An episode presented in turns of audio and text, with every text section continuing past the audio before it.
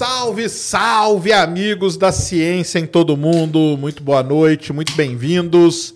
Mais um Ciência Sem Fim aqui, ao vivo, ao vivo, para todos vocês. Tivemos aí um, um, um, hiato, né? Alguns dias aí sem Ciência Sem Fim, mas tá tudo bem, não tem problema nenhum não. Essa semana aí tá completinha e vão ser aí papos sensacionais. Mais uma vez, tô aqui com o grande vinheteiro hoje, Bom, vinheteiro, tranquilo? Tudo bem, graças a Deus. Show. Obrigadão aí por ter aceito o convite, cara. Eu que, eu que agradeço você por ter me chamado. Beleza. E com a Roberta aqui de novo, que é esposa do vinheteiro e veio aqui para. Eu te agradeço também por ter me convidado novamente. Foi legal demais o papo com ela. E daqui a pouco vai ser sensacional. Antes disso, os recadinhos do coração. Temos emblema. Então, solta o emblema ah, aí, Christian. Emblema. Joga aí na tela o emblema hoje. Aí, ó. Ah, Olha lá o emblema. Nossa, que legal. Quem fez foi oh, o. Pô, nós dois. É. Ah, o, o, o Ray-Ban Stories. É, lá, o Ray-Ban Stories. Nossa, que legal. Quem fez isso? Gigalvão, hoje foi o artista, né, Gigalvão? E pra, e pra Parabéns, resgatar, Gigalvão. como que é mesmo? É... Como que é pra resgatar, cara? É... Lorde Champolas. Lorde Champola. Muito Lorde bom, hein? É, então vão lá e resgatem, tá aí. Gostei muito da minha orelha. Minha orelha tá parecendo uma bolacha. Um macaquinho. Mas é uma caricatura de Mas Galvão. De resto tá bom. Tá, tá bom, né? Tá legal demais. Legal. Vão lá, resgatem o emblema. Lembrando que ele fica aí disponível até 24 horas após o programa. E depois é só no mercado de emblemas lá na plataforma nv99.com.br barra Ciência Sem Fim. E hoje estamos aqui com nossa parceirona de sempre, a Insider Store, aqui com a nossa querida Tech Shirt, aquela camiseta toda que não desbota, não fica com cheiro, não, não amarrota, toda uma tecnologia têxtil aí. O QR Code está aí na tela, o link está na descrição. Você usa aí o cupom Ciência só, tá? E vai ter 12% de desconto. E temos presente aqui, ó, pro vinheteiro. Hum e para Roberta, lá ah, direto da Insider. Achei que eu não ia ganhar. Obrigada. Ah, tá aí, ó. E eu sempre falo Insider, muito bom, o cara faz camiseta do meu tamanho, Insider. Tamo junto demais, viu? Eu Valeu. tava doida para experimentar hum. essa camiseta. Aí, ela é muito boa. Nela. Ela é muito gostosa, o tecido. é, o é, tecido é, todo. A, a, o tecido é tecnológico, né? É, todo um tecido tecnológico, ela não amarrota. Você pode pegar ela, vestir, ela já se molda no corpo, você sai usando. Ah, isso vai ser ótimo, é, a gente não tem passadeira. É. Usamos demais. É excelente. Valeu demais, Insider. Lembrando também, galera, que vocês podem se tornar membro aqui do Ciência Sem Fim, lá na plataforma nv99.com.br barra Ciência Sem Fim. Se você virar membro aí, Pica das Galáxias, você concorre a esse belíssimo telescópio aqui que a Celestron Brasil deixou aqui para a gente sortear. Tá aí, ó, bonitão, 60 milímetros. Então corre lá. E para conversar com a gente, 15 mensagens, 150 Sparks e Superchat, que é dominado aí pela nossa inteligência artificial direto do MIT para vocês. Beleza? Então é isso aí. Então, brigadão de novo aí para vocês terem vindo aí. Valeu demais ter aceito o convite. Muito bom. Ganhei até aqui um presentinho deles, ó. Bacalhau. Um bacalhau lá que vocês estiveram lá em, viajando aí nas férias, né? É. Passando as férias lá. Mas legal demais. Vinheteiro. Todo mundo que vem aqui, cara, eu peço para começar contando um pouquinho da história de você é um músico, né? Internacionalmente conhecido, famoso. E eu sei que tem uma galera que fica aí, ah, mas o que, que isso tem a ver com ciência, galera? Música, cara, é uma da. Aliás, música, para quem não sabe, eu já falei isso aqui várias vezes. Antigamente não existiam matérias, né, para se estudar. Mas existiam quatro coisas, é o famoso quadrivário, né? Que a música fazia parte. Era música, filosofia e matemática. Tinham quatro coisas, só que era aquelas quatro coisas você teria o conhecimento todo que você precisava do mundo. Depois que foram quebrando tudo isso. E a música faz parte. Então, música é sim uma belíssima de uma ciência e eu adoro música também.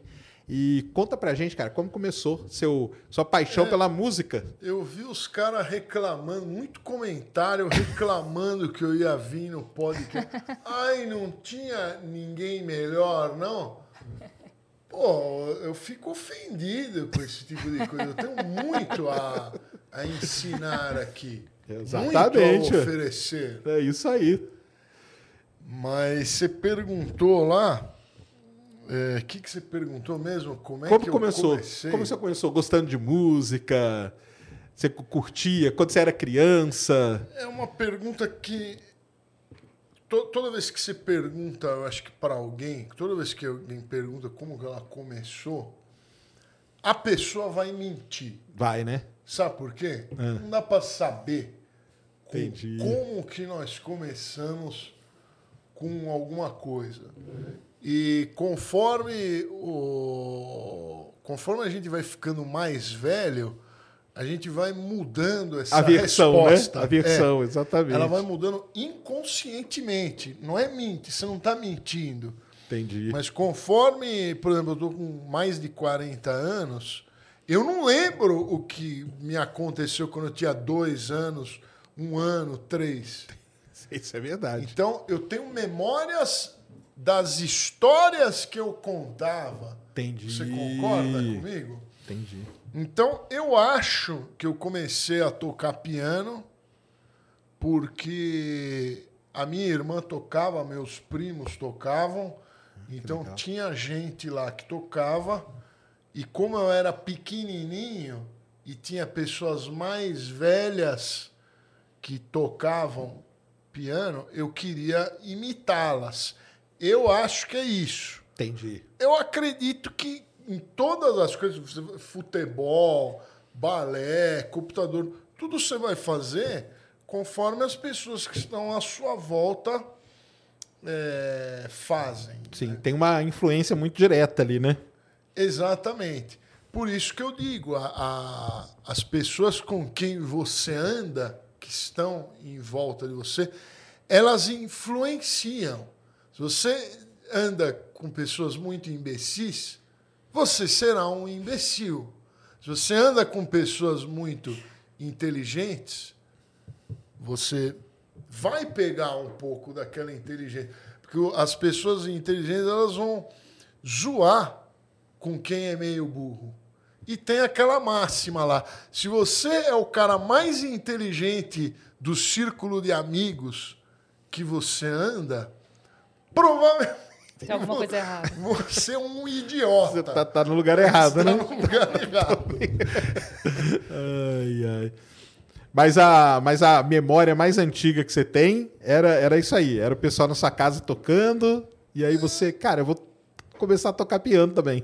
Então, eu, eu acho que é isso. Entendi. Eu não, eu não sei. Eu, a turma já pegou. Cada vez que me perguntam isso, eu respondo uma, Uma coisa. coisa. Eu falo que é a minha irmã que ganhou um piano. Mas seu pai e sua mãe não tocavam, não? não tocam. Não Entendi. tocam. Era coisa de irmão mesmo. Não, mas é porque Então- não é uma coisa ou outra, são várias coisas. Então, outra coisa que pode ser, deram um piano para minha irmã caro, né, em 1984. E a criancinha aqui, em 1984, não podia encostar. Já viu aqueles papos de não encoste nesse piano que vai estragar? Então, isso também atraía. Entendi. Tem o, o pica-pau que tocava piano muito bem também. Eu queria, eu Imitar. imitar Entendi. e etc e tal. Legal, legal demais. Mas você não, você não. Acabou que você não toca só piano, né? Você é um um multi-instrumentista, né? É, eu, eu fui. Porque aí você começou a estudar música, né? E você foi mesmo para estudar música, para estudar mesmo a música, né? Quando eu era bem pequeno, eu fazia aula de, de violino, piano e na escola flauta também. Caramba. Flauta é um instrumento muito difícil, viu? Eu não sei porque que eles ensinam flauta. Flauta doce, né? criançada. Flauta doce, todo mundo conhece, tem isso, né? Já teve uma flautinha doce, né? Já teve, mas é difícil tocar flauta. Por quê? Tocar flauta, é, você precisa soprar de uma maneira que não fique, que não fica o som ridículo. Agora o piano, ele é mais fácil do que violino e flauta, porque a nota tá, pro, tá pronta. Você põe o dedo, já sai afinadinha. Entendi. Mas, é, mas assim, cada instrumento tem a sua, a sua técnica, né? A sua técnica de, Sim. tipo, o violino tem uma técnica, o violão, a guitarra, o, o, o piano. instrumento de sopro aí, cada um tem a mais técnica, tem a embocadura, né? Então, uma, uma, um saxofone é um jeito, uma flauta é outro, uma, sei lá, um trompete é totalmente diferente, né? Cada instrumento demanda uma musculatura corporal diferente. Que nem você disse, é um, um trompete. O cara tem que fazer com a boca lá alguma coisa. É, é, um, é, um, é um tipo de coisa. É, mas, obviamente, tocar é, um instrumento vai te fazer ter mais facilidade no pra aprendizado no outro. Desde que você toque minimamente, né? Agora não adianta nada ficar trocando de instrumento toda semana aí, todo mês e tocando sempre uma porcaria que você só vai jogar dinheiro fora. Eu tenho um monte de instrumentos que eu não toco, que é a trompete. Eu não consegui tirar uma nota. Harpa, eu comprei uma harpa, você estava falando dos antigos, a harpa eu acho que é um dos instrumentos mais. Não, o instrumento mais antigo do mundo é a flauta, com certeza a flauta é, ou, ou o tambor. Mas ah, sim. melódico. Pegar de coisa percussão, né? É, Isso. É, melódico, acredito que seja a aquela essa flauta aqui, tá?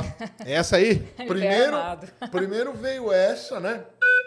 de madeira e depois os indígenas, os indígenas, os povos primitivos botaram um pauzinho aqui que você é que essa é de plástico, ela é perfeita. Então você imita passarinhos. Parece o R2D2. Sim, lá. parece mesmo. mas mas esse é, um, esse é um instrumento muito primitivo e provavelmente a, a, harpa. A harpa também é um dos instrumentos mais, mais antigos. Lá quem gostava dela era o Pitágoras, que você deve adorar. Sim. É, porque e, pra, e esses instrumentos, principalmente os de corda, os de, de sopro também, né?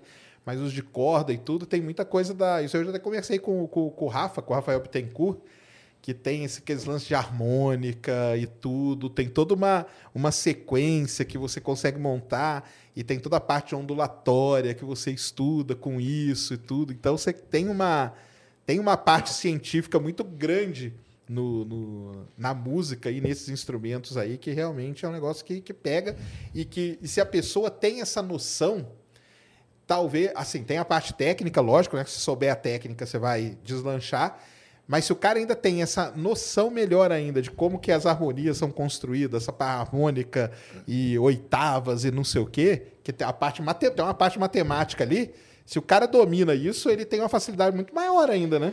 Então, aí eu discordo Discorda? de você. Eu não há, eu, eu conheço bastante teoria de cordas, isso aí que em uma nota você tem, vai ter todas as notas. Sim. É, mas eu não acho que, que isso faça tocar melhor. Entendi. Tem, a, é, a harmonia, sim, vai fazer você ler partitura melhor. Mas a matemática, ondas, essas coisas aí, é, eu não, não, não acho que faça. Eu, eu me interesso um pouquinho. Não, talvez não faça você tocar melhor, mas talvez faça você aprender mais rápido ter uma facilidade melhor para tirar você daquele V0, assim, eu digo, entendeu? É, é, é, que acontece o seguinte: conforme você vai estudando música, você vai se interessando por, por tudo. Sim. Aí você vai indo atrás de, de, dessas, dessas coisas também. O, o, acho que foi o Pitágoras né, que criou esse Sim. monte de coisa aí. Isso. É, é, que vai derivando as é. coisas ali, vai achando essas. Aí você encontra que tem. Agora, assim, eu não, eu sou um zero à esquerda em A única coisa que eu estudei de música na minha vida foi bateria. Estudei um tempo, estudei até alguns anos, viu? De bateria e tal. Mas depois larguei, parei. Sou, não tenho. Você tem ouvido absoluto falando nisso? Não, não, não, não. Eu tenho um, um bom ouvido relativo. Ele tem um ouvido muito bom, ele escuta tudo. Ele escuta, já consegue escuta tirar tudo. na hora. É incrível. As janelas lá de casa são blindadas, ele escuta tudo. Dá, tem, dá um piozinho lá de fora, ele escuta. É, sensacional. Eu fico É o fora do tempo, comum. o tempo inteiro é, tentando ouvir se vem um funkeirinho invadir a minha casa. Não dá ideia, não, hein? Eu, eu escuto. Esse Vai morrer escuta- eletrocutado, Esse aí você viu? escuta de longe, né? É isso. Mas e essa Mas- história de ouvido absoluto? que Você, conhece pessoa que tem? Então, O que é o ouvido absoluto? Boa sei o que que é. pergunta. O Isso. que é o ouvido absoluto? O ouvido absoluto é um ouvido que você não precisa de uma nota guia para saber que nota é. Eu, se eu pegar O e que é uma nota fa- guia? fazer isso aqui, ó. O cara que tem ouvido absoluto, ele vai falar que nota é. Eu não sei que nota eu Ah. toquei aqui. Entendi. Eu não sei. Eu preciso, eu preciso de uma nota guia, de um diapasão e falo, ó, aqui é um lá. O que, Aí que é, eu que que é nota guia e diapasão? Traduz. O diapasão é. Diapasão é um garfo que vibra somente é, um- uma nota só. Ele, ele É um é, instrumento? usado. É um instrumento. Ah. Diapasão é um instrumento para. O pessoal usa para afinar instrumentos. É, que você usa tudo, para né? afinar. E com ele dá para saber qual nota está sendo tocada. Sim, ele, ele- normalmente os diapasões são em Lá. Tem diapasões em tudo que é nota, mas normalmente é em Lá. Aí, o Lá 440 Hz. Aí, a partir desse Lá, você descobre é, as, outras, as outras notas. Você tira uma oitava para a direita, uma oitava para a esquerda. é, uma quinta, aí com, a, com as quintas, o melhor são as quintas. Com as quintas você faz um ciclo de quintas e vai cair em, em todas as todas as notas musicais. Aí o cara que tem o ouvido absoluto, ele já. ela- essa divisão, né? Do, da frequência das notas, ele já tem naturalmente, né? Ele é igual uma calculadora, só que o ouvido absoluto, ele é muito raro, tá? O ouvido absoluto verdadeiro é muito raro. Tem muita gente que fala tem Fala que ouvido tem, mas não absoluto. Falam que maestros vai- alguns têm e tal, né? Alguns têm. Normalmente são ouvidos relativos. o que, Muito que é bem. ouvido relativo? Ouvido relativo é você treinar teoria, você treinar ditado, harmonia. Aí, aí o seu ouvido relativo ele vai ficando tão bom quanto um absoluto. Mas dizem que o ouvido absoluto ele é, um, ele é problemático porque você vai fazer uma transposição. Transposição é uma coisa extremamente difícil no piano, tá? O que é transposição? Mudar uma música. A música está em Lá, você vai mudar para Lá bemol. É difícil. É difícil fazer. Mas, mas o que eu estava falando? É... O, ouvido, o problema do ouvido Ah, absoluto. não, não. a- As mentiras do ouvido absoluto. É muito raro alguém ter o- ouvido absoluto. Dizem que quem tem ouvido absoluto são os nenéns. A gente Sim. nasce, Com o ouvido absoluto, todo né? mundo nasce com o ouvido absoluto e conforme a idade vai subindo, três anos, quatro, esse ouvido absoluto ele vai, Vai se se- perdendo. ele vai se perdendo. A não ser que você treine, né? Se você pegar o neném bem do comecinho, a criancinha aí, eles dizem que você mantém, né? Pelo menos, não é É, isso? eu, eu não sei. Eu não sei. O que Será eu que, ouvi desde, falar... será que desde a barriga da mãe já, já tem ouvido? Porque ele escuta, o bebê escuta Deve quando está dentro da barriga. né? Não, sim, quando ele adquire a audição, quando o zigoto vai O fazendo. girininho. Mas você acha que o ouvido absoluto ele facilita o cara ou ele atrapalha? Porque eu já ouvi gente falar que ele é Então- meio, que é- deve ser meio uma loucura, né? Eu vejo gente Nossa, deve ser uma falando loucura mesmo. que ele, que ele atrapalha. Eu vejo gente falando. Eu nunca conheci alguém, al- algum músico mesmo, é, com ouvido absoluto verdadeiro. Eu nun- nunca conheci para Saber dele como que é, Eu né? conheci picaretas que falam que tem, mas não tem. Aí eu toco uma notinha aguda, ah, não sei o que, que é. Picaretas eu conheço, mas o verdadeiro, Entendi. o verdadeiro eu não conheci. Mas. é, eu me lembrei dos super-humanos, né? Sim. Mas, mas Eu realmente eu não, não, não, não- não sei. Eu To- não sei. Eu precisava, tem. né? Também, eu né? precisava testar alguém que chegar e falar assim, ó, eu tenho ouvido absoluto mesmo. Eu não erro uma. Ó, você tocou aí um, um sol sustenido. Ah, fomos lá, meu irmão. O cara que, que acertar isso aí, manda mensagem pra mim que eu vou gravar um vídeo com você.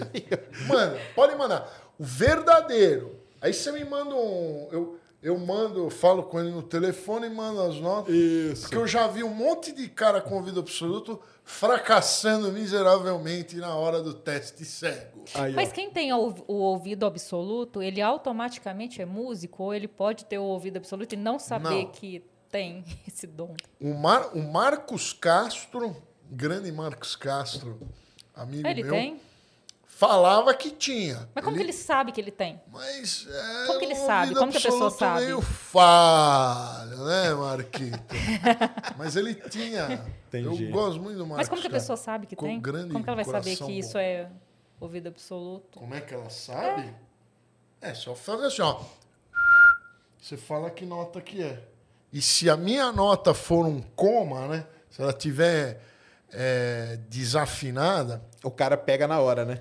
ele, ele vai pegar e falar, ah, tá próximo de uma nota tal. E aí a gente testa. Imagina que o cérebro do cara, ele consegue de. Porque o, so- cada nota é uma, é uma frequência, né? 440, 470, 500 e tal.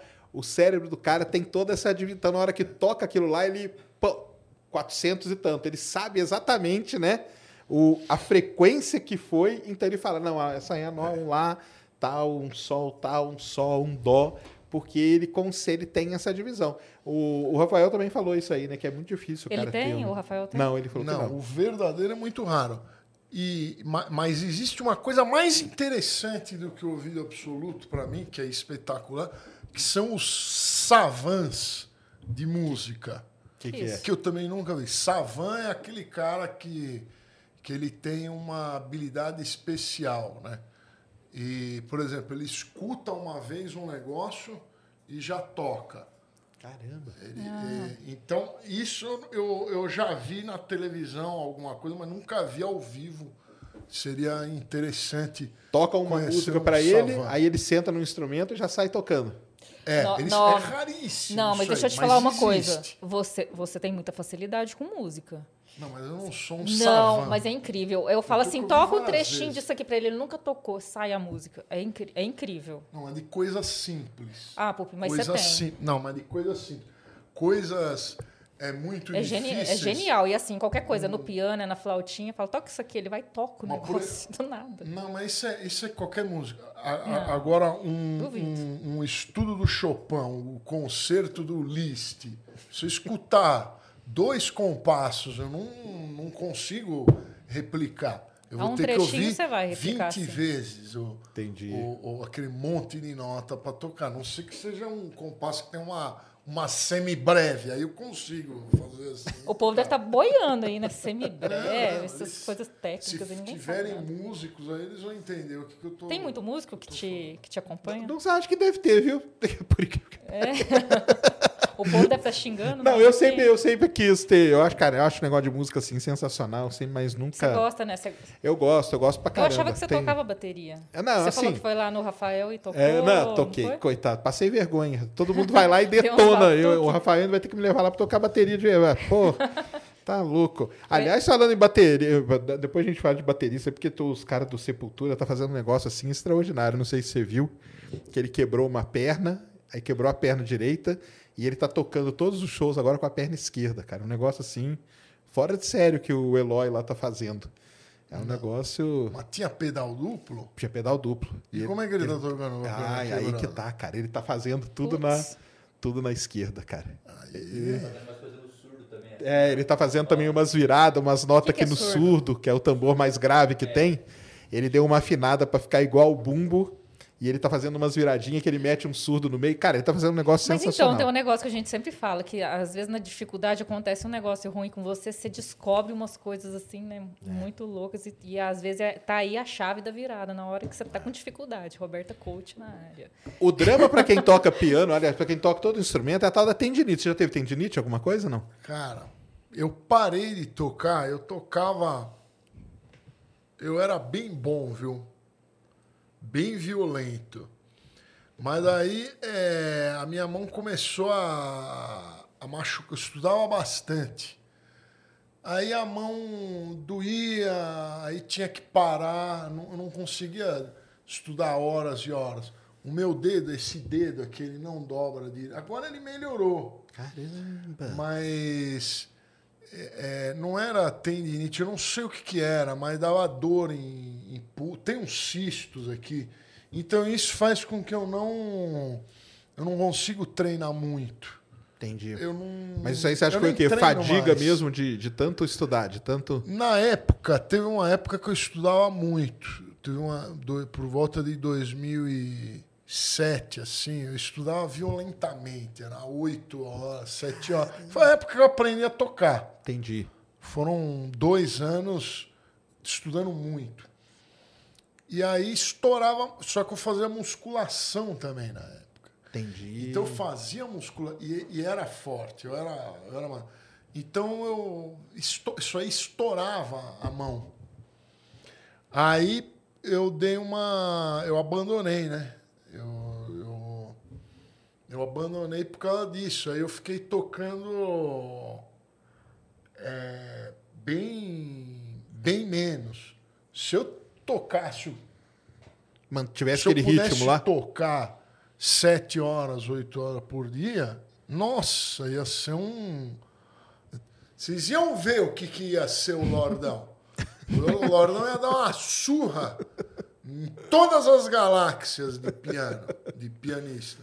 Mas não, não dá. A mão, a mão. Entendi. A mão começa a doer. Isso é um. um eu acho que a maioria de- do- dos músicos tem esse problema, né? Mas aí tem que fazer o quê? Tem que fazer um exercício, alongar. não dá, não tem o que fazer. Entendi. Não... Aí vai vir cara que fala: ah, você tá tocando errado. Ai, você tá tensionando a mão. Ai, você tá.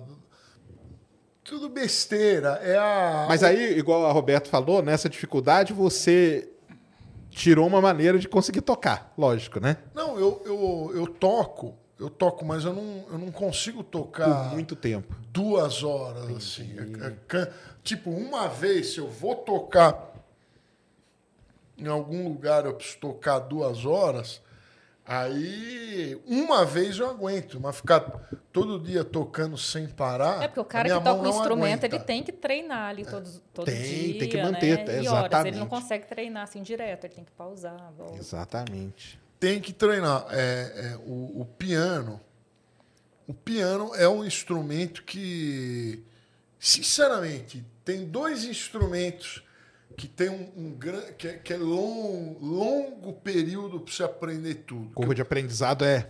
É longo. É longa, então, né? por isso que a gente diz que é o mais, é o mais difícil. São dois: o piano e a harpa. Eu acho que a harpa Essa arca deve ser mais difícil. Né? é mais difícil. Eu acho. Eu acho. Não Seu conheço. filho toca piano, né? Meu filho tá tocando teclado, É. tá tocando. E gostou Meu do filho curso? mais novo, tá, tá lá. É, ele, ele gosta, ele gosta pra caramba. Eu incentivo É ele. teclado ou piano? que É ele teclado. É teclado? É teclado. Ele, tá Ele tem quantos anos? Ele tá com 11 anos. Ah, que legal. Tá tocando. Ele tem, ele tem um ouvido bom, cara, porque lá Tem. ensina assim, a professora ensina pra ele, faz na escola, né? Ensina a música pra ele, ele já sai tocando e Ó, tal. vai que ele tem o ouvido Então, absoluto, vai- vai você não sabe ainda. Pode ser, acho que ele tem Né? um bom ouvido relativo. Acho que o ouvido relativo dele é, é legal. É legal. Mas quando a gente é Muito bom jovem, isso. a gente aprende com mais Facilidade. com mais facilidade. Isso, Isso- qualquer. Isso é coisa. impressionante. Então, mas não é, a gente aprende com mais facilidade, mas não é todo mundo que tem o interesse, né? Esse é o problema. né? Ainda mais hoje, que tá tudo né, videogame, internet. Então, e ele não, Pro- e ele não curte isso, e ele não gosta disso, mas ele gosta. Ele senta lá no tecladinho dele, cara, põe um Isso é foninho dele e fica ali. Gosta de tocar pra mim. Ele fala assim: gosta de tocar pra mim.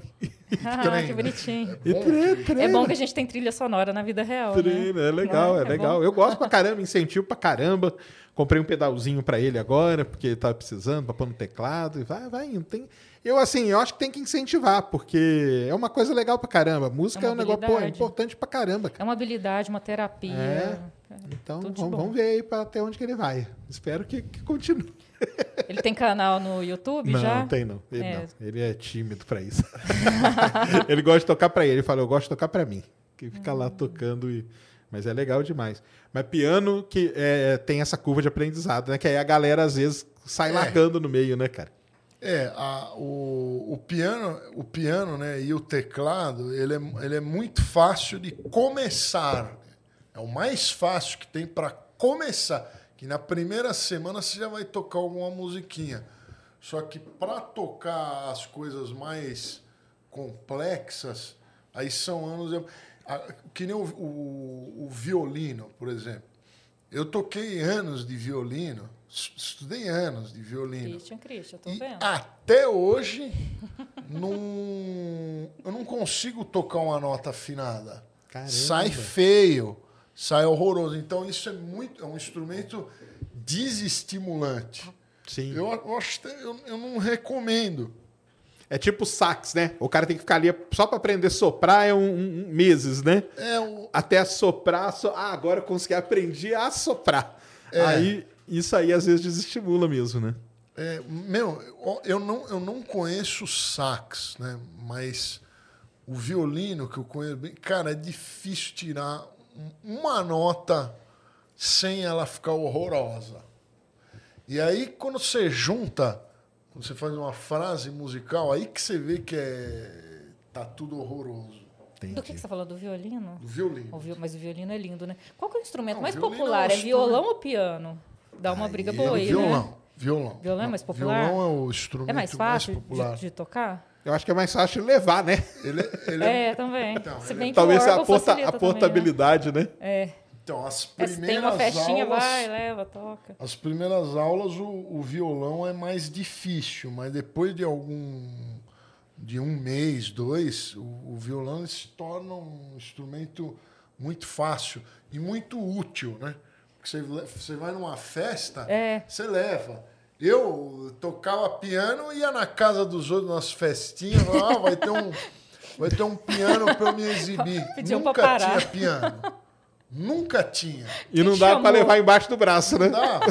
não, não, não dá. É verdade. Isso é um problema grave. Mas eu acho que o violão, ele dá pra você acompanhar várias músicas com um só toque, assim, né? um só toque dá pra você fazer várias. É, o violão é um instrumento harmônico, ele não é. Muito Dá para solar. Tem, dá para você fazer solo nele. Lá tem, tem repertório para solo.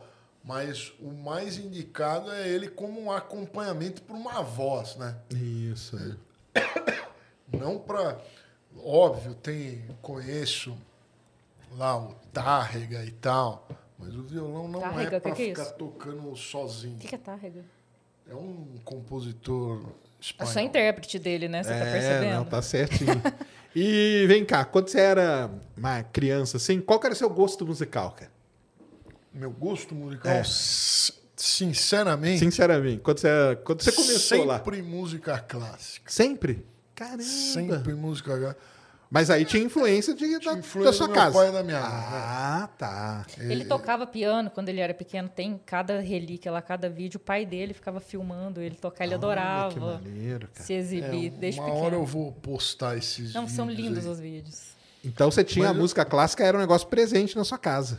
Era, era só música clássica, mas era só música clássica. O meu pai, ele odeia o, E juntava os primos, tocava. o né? MPB. Ele odeia. Sim. Ele odeia. e eu agradeço Agradeço eu não ter colocado isso na sua vida. me ensinado que aquilo era uma merda. Eu agradeço. E, mas uma coisa muito interessante do meu pai e da minha mãe é que eles, eles nunca compraram, eles não tinham disco, nunca comp- não tem banda. Ah, ele- o- os primeiros discos que eles compraram foram algumas músicas clássicas para mim. Eles não compravam, não, não gostam de música. Você tem ainda? Cadê isso? Tem esses discos. tocados. Não, não sei onde eles estão. Eles não, eles não compravam pra eles ouvir, é isso que você tá falando? Não, eles nunca compraram nada. Eu não, eu não, não tenho conhecimento de algum Entendi. de algum CD, de algum de, de al- alguma música que eles compraram, nem pirata, nem fita pirata, nem nada. Aí eu, o que, as primeiras coisas que eles compraram foram é, CDs de música clássica para mim. Ah, já era CD, não era disso. é, então. era, Que legal. era CD, alguns vinis também. É vinis o plural É. de vinil? Vinícius, Vinícius, é. Vinícius. Ah. Alguns vinis, tinha um vinil do, do Frank Sinatra lá. Eu lembro que meu pai Ah, pegou mas então uma. tinha um Frank Sinatra. Não, mas ele pegou uma. Lembra da loja Sears? Aham, Eu, eu lembro disso Sears. aí. Ele pegou uma, Que isso, uma loja de promoção da Sears, comprou uns quatro. Sears era uma, umas lojas de departamento que tinha. Sears. Não tinha, é. tem isso lá em Goiás, não. lembra? Em São Paulo. Não, acho que, Ah, é- não, lá não não tinha. tinha lá. É. Aí ele comprou lá uns quatro discos do, do, do que tinha lá o do Frank Sinatra, um, eu acho que era para dar de presente, aí a gente eu fiquei com um, veio riscado, aí eu troquei, não sei, aí deu de presente. Mas então ouvi um. Frank Sinatra, ué. É, aí eu conheci, Ah, conheci o Frank Sinatra, mas é que o Frank Sinatra é um, um gênero chamado foxtrot. Ninguém sabe. É do Scott É Joplin, não é? Fox. Não, não, não. Como não. que chama o do Scott Joplin, o gênero? Ragtime. Ah, ragtime, nossa, nada. O ragtime é o, é o avô do. O bisavô Ah, sim, então tem a do ver. jazz. do jazz. O Foxtrot é um filho do, do jazz, né? Que é aquela, aquelas músicas dos anos 40, anos 50. É que um vai dando início pro outro, né? É, vai- Um vai Ah, sendo sim. inspirado pelo outro. Sim, Eu nada do- como uma frase muito importante. Na música não tem essa de quem criou. Tudo é cópia de, de, um, de um cara mais antigo. É, é igual o reino animal. Né? O- todos os animais que estão na, na Terra não apareceu de repente. Eles são cópias de outros mais antigos, uma cópia mais Uma evolução, uma adaptação e Uma tal para determinada situação. é Isso Mas aí. eu tenho medo de falar isso, que é uma evolução, que a música está sofrendo evolução, e vir um, um espírito suíno e falar que o funk é a evolução da música. Não. O, o funk é a involução da música. Ele é a mediocridade da- das ondas sonoras, porque música não é. De ondas sonoras. Ai, ai. Mas então, então, então rolava um Frank Sinatrazinho. Então aí já não. Porque aí não é tão clássico, né? Aí já é esse Foxtrot que você falou, né? É, Um, é. jazz, um jazz rolava, não? É, o, o- é jazz, né? O Foxtrot é um, um, um tipo. Ele tá na categoria jazz. E o modão? E o modão, quando é que surgiu? Ele gosta do sertanejo raiz. Eu sei, eu tô ligado que ele Tem curte. uma voz pra cantar que você não tem noção. Pra cantar sertanejo. O, o modão, eu, eu não sei como é. Porque o- o- as músicas mais antigas, que eu tenho conhecimento, que é a Chico Mineiro, eu acho que é a música mais antiga que eu conheço no estilo modão. Ou, seu pai ou a Tristeza isso. do Jeca. também não. Tristeza do Jeca Tristeza também. do Jeca é mais também antigo. uma- talvez seja mais É, acho antiga, que datam de 1910, 1920, eu acredito. Então, é, deve ser uma coisa meio, meio portuguesa cruzada com italiana, que é o, povo que vivia aqui em São Paulo na época. É uma, é uma, deve ser as músicas é, folclóricas desses países aí Eu a- cruzadas. então, eu acho que, eu, que po- pode ser isso também, mas eu acho que tem muito a ver com, assim, mesmo não tendo nada a ver, com o que era o blues ali no sul dos Estados Unidos, né? Eu acho que esse, esse modão aí original do Brasil, aí, Chico Mineiro, é, Tristeza do Jeca e tal, eram os caras é, meio que contando a vida deles, o né? Como caos. que eram a vida deles, os caos e tal.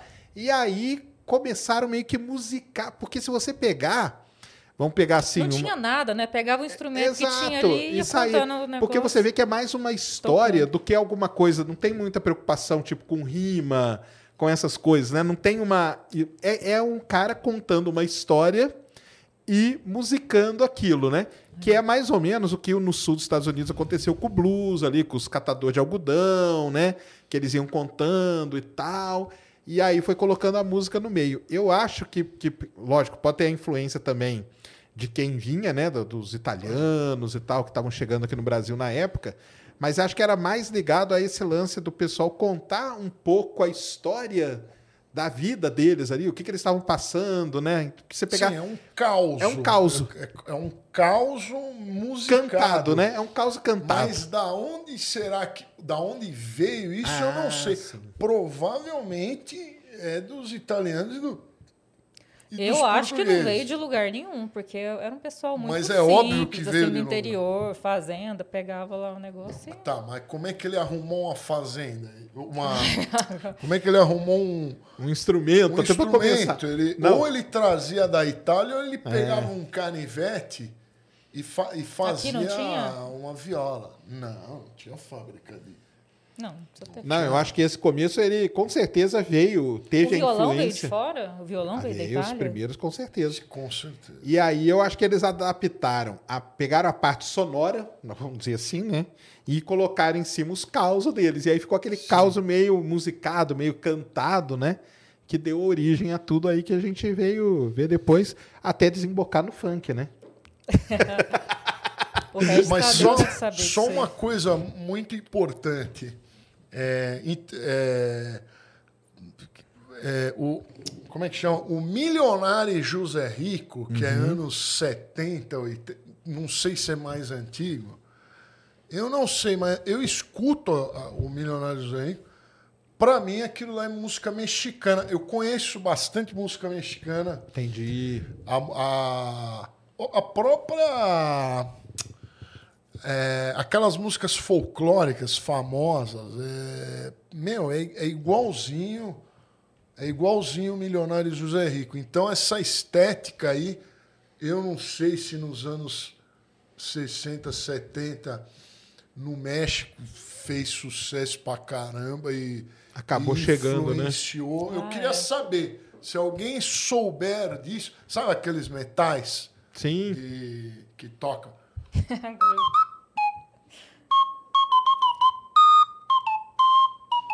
Nossa, como tô desafinado.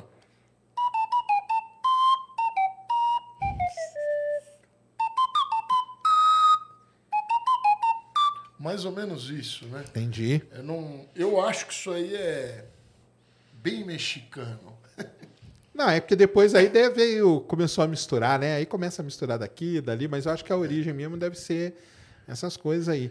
E, E- ah, e só mais uma coisa. E a música mexicana, obviamente, ela é, vem da Espanha, né?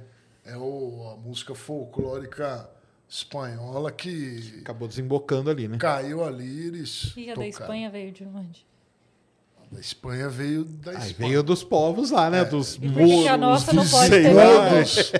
É, E por que, que o modão não pode ter vindo de não sei aonde, não da Itália ou da Espanha? Porque o quê? Por que, que o modão lá, o do Tonico Tinoco, do pessoal aí mais antigo, pode ter vindo, tem que ter vindo da. Porque a colonização de São Paulo Mas, é, é- é- sei lá. vem de lá. É, porque eram os fazendeiros, né? O pessoal vinha da Itália e tinha as fazendas. Colocava o pessoal para trabalhar nas fazendas. E esse pessoal que começou a trabalhar, que começou a fazer essas músicas, né? Tipo, na hora vaga e tal, pegava ali. Só que com certeza alguma, alguma coisinha eles pescaram nisso aí, entendeu? Para depois sair Sim. evoluindo. Eu- é, pode ser mesmo. Acho que É, eu acho que é isso. Entendi. Então, quando você era. Então, você teve essa, essa formação. E aí manteve seu, seu gosto musical, manteve nessa linha aí de clássico e tudo? É, eu ficava na clássica e não fazia muito sucesso, né? Ah, Quando, por exemplo, na escola, o- as criancinhas que estudavam comigo, elas debochavam de mim. Era fe... Nos olha, anos 80, Tomava, era um bullying. os anos 80, Isso Os anos muito 80 bullying. foi terrível. Eu sofri era muito. o... Sofreu também? Sou- ah, Você podem tem quantos anos? então. Eu tenho 46. 46. Os anos 80 eram o, o- o- a época do nerd de verdade, que eu sempre falo. É, exatamente. Quem foi nerd naquela época foi mesmo. Não tinha romantismo em ser nerd. Hoje em dia. Não era legal. Hoje é legal, né? Hoje é legal. Hoje é legal. É. Hoje é legal. Não era legal. Era uma desgraça você gostar de computador naquela. Mulher naquela época nem sabia o que era um computador, tá? Nos anos 80. Elas tinham nojo de computador e de quem mexia neles. Estou errado? Tá, não, tá elas, tinham, elas não encostavam e não, e não tinha também aquela, aquela mulher programadora. Isso aí não, não existia. Era totalmente masculino. A linguagem lá, o Basic. Exatamente. Eu lembro do Lotus 123, aquele programa que não servia para nada.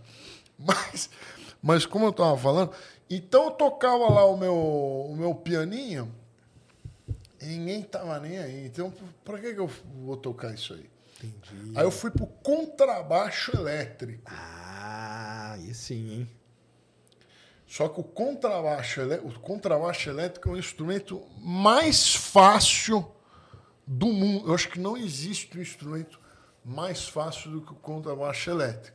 Sério? Os baixistas aí vão ficar. Não, é muito. fa- Não, é assim. Tocar direito contrabaixo elétrico É uma coisa, né? Tá, entendi. É uma coisa. Você fala a- o pegar ali, né? Sair pegando e sair fazendo uma.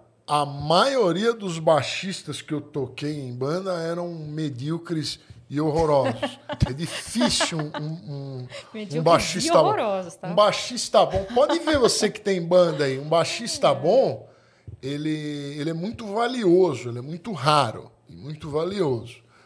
Mas então, o que, o que mais tem é baterista, e baterista que não, não, não toca no tempo, toca em tempo errado, e, e guitarrista, o que mais tem. Balança as árvores e cai uns 10 aí, né? É. E o mais raro que tem é o, é o vocalista que presta. Nossa, como é difícil um vocalista que presta. Mas como a gente estava falando, Você foi pegar o baixo elétrico Aí pra eu fui tocar. lá pro baixo elétrico. Aí, é, aí foi a minha época do rock. Entendi. Você foi, você foi influenciado, né, cara? Ele Fui já tocou em influenciado. banda. Aí eu, aí eu tinha a minha bandinha lá, a primeira banda chamava Black Widow. Olha que legal. Black Era Widow, cara. É. Que maneiro. Era com tripa já? Não, não, era com o Marcelinho. O Mar- Marcelo, putz, esqueci o sobrenome dele. Um abraço, Marcelo. Marcelo era o guitarrista, o Alcides era o, o baterista, Ninguém vai. eu era o baixista. E quem cantava? Tinha um vocalista. Ah, era o irmão do Marcelo, era ruim, vocalista ruim. E o? Adriano, um abraço, Adriano. Se é que você tá me ouvindo aqui, isso faz 30 anos. E o que, que vocês tocavam?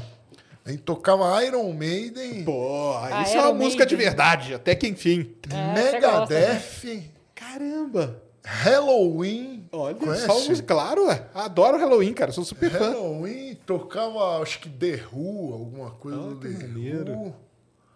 É, alguma, a- aquela outra banda lá que eu acho uma porcaria, Black Sabbath. Nossa, eu acho uma bosta aquilo lá. E, e- e- quem gosta, eu também acho isso. Mas aí você tocava um Iron Man, então você, Você toca- gosta, eu, eu gosto, gosto pra Oh, caramba. você tá xingando eles, tá Eu vendo, né? tocava Pede Mas aí que você, você imitava desculpa, o Steve Harris, que aí o. Steve Harris é um ba- baita do baixista. Steve Harris. Então, aí eu tocava aquelas músicas e depois de uns anos eu fui ouvir a gravação nossa e eu descobri que eu toco não, eu descobri era tudo horroroso. Eu tocava muito mal. Eu me achava Era a Os pose, cara- né? Era a pose do, do roqueiro na época, né? Tinha que fazer a pose, né? É, o- o- os moleques ainda me elogiavam que eu tocava bem, mas eu era um lixo tocando contrabaixo. Eu lembro que eu peguei uma parte, uma tablatura. Tablatura. Tablatura é a. É para quem não sabe ler partitura. Ali a tablatura é aquela que tem o bracinho, né? O bracinho da guitarra e é onde você tem que né? Isso. Encostar o dedo. Eu fui ver, eu tocava Two Minutes to Midnight. Pô, aí musicão. Aí eu. Aí eu é, é boa mesmo essa música. Aí eu peguei o, o- essa tablatura que, que veio numa revista e fui ler, eu tocava um negócio completamente diferente. Caramba. E aí eu entendi. por- Porque a- o- o- qual é o maior problema do músico? Ele se acha, é a vaidade. Ele se acha, acha que ele é bom pra caramba e ele toca coisas horrorosas, é horroroso. E é difícil alguém chegar e falar assim, ó, você tocando é muito ruim, você é uma porcaria. Entendi. É muito difícil. É o próprio músico que tem que As pessoas que normalmente vão falar, ah, não, tá legal, né? É, isso é Toca aí, verdade. É, manda ninguém- bala. O seu pai, quando você perguntar se você está tocando bem, não pergunte para o seu pai ou para sua mãe. que Eles sempre vão. Sempre vão elogiar, né? Exatamente. Tem, pra- tem que perguntar pra quem, então? Não tem que perguntar.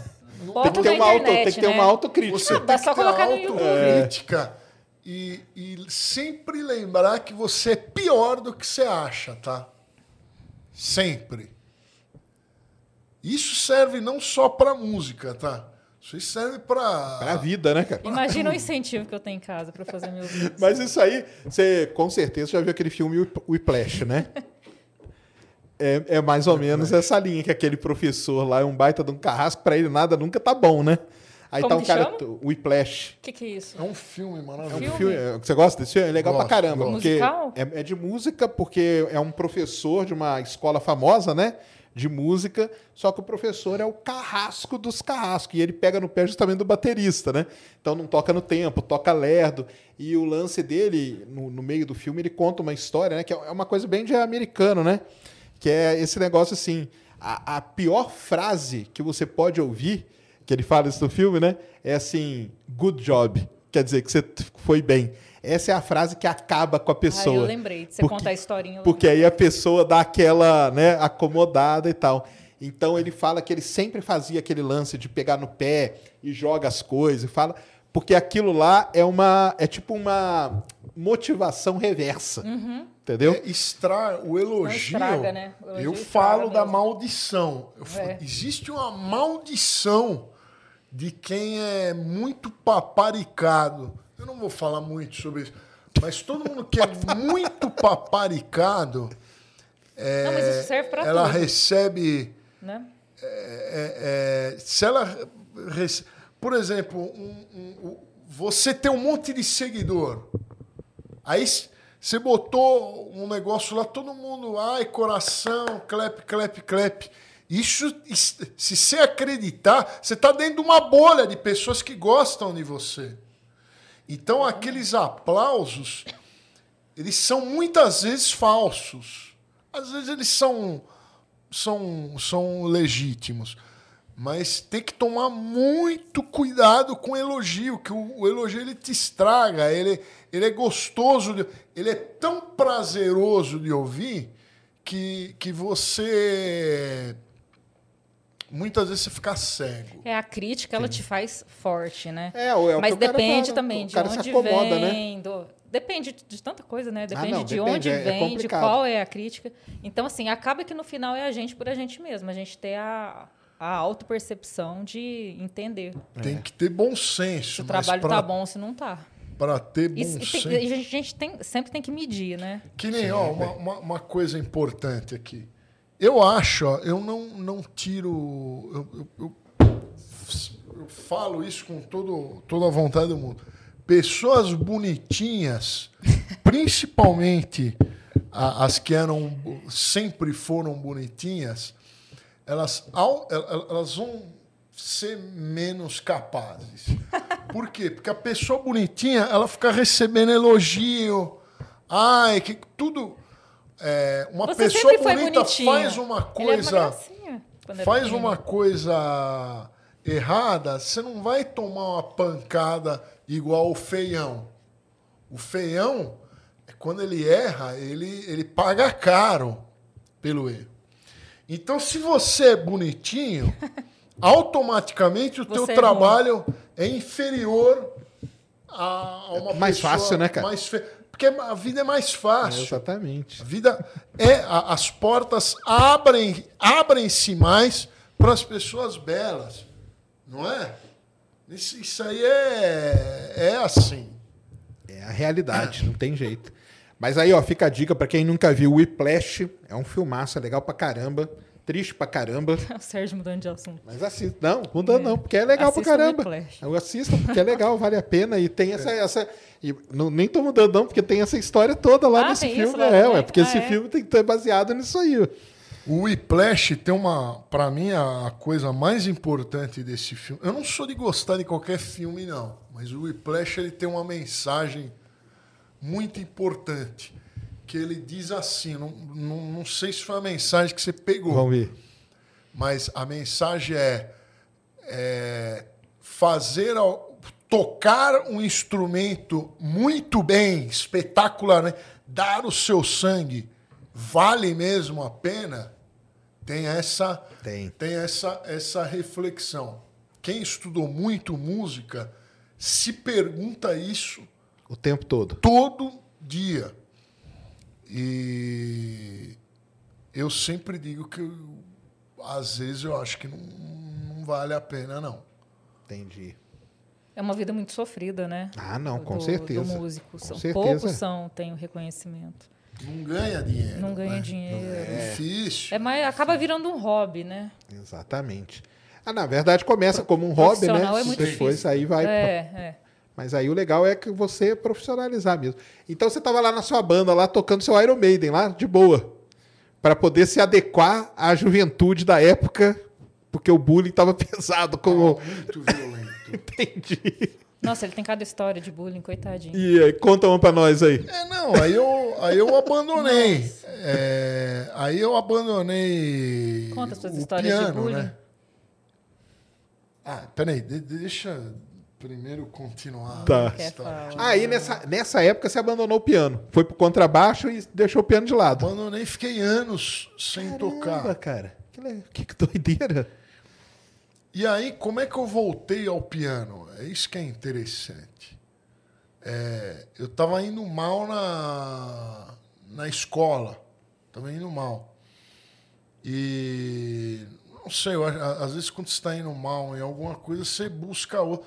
Falei, eu tocar piano, eu vou voltar a tocar. Aí eu comprei um livro do Chopin que eu tenho Caramba. até hoje lá. Em 1997. E, e- e- e um. Não, desculpa, eu comprei um cravo bem temperado. E tirei a. Tentei tocar a Fuga 2. Fuga 2. Cravo, fala pro pessoal o que, que é. Cravo bem não Vai temperado. saber, vão estar pensando que é outra coisa. É, não, Cravo Bem Temperado é o livro do. É um livro do Bach, onde ele fez toda. é, ele, ele. Na época não era a afinação que a Nossa, gente você perguntou o que conhece. é cravo, né? É, o que, é cravo? Não, cravo Ah, é, o que é o, cravo? Que é é cravo, o filho, é o neto do piano, né? Não, é o pai. Não. É o vô do piano. Cravo é o. É o avô do piano. É o avô do piano. E o pai do cravo é o órgão de tubos da igreja. É o Bach ou o Mozart que tocava? Eu sempre confundo. Cravo. Todos Ou eles. Beethoven. Todos eles tocavam cravo. Então, quando você vê naqueles livros antigos que tem um piano, não é piano, é o cravo, né?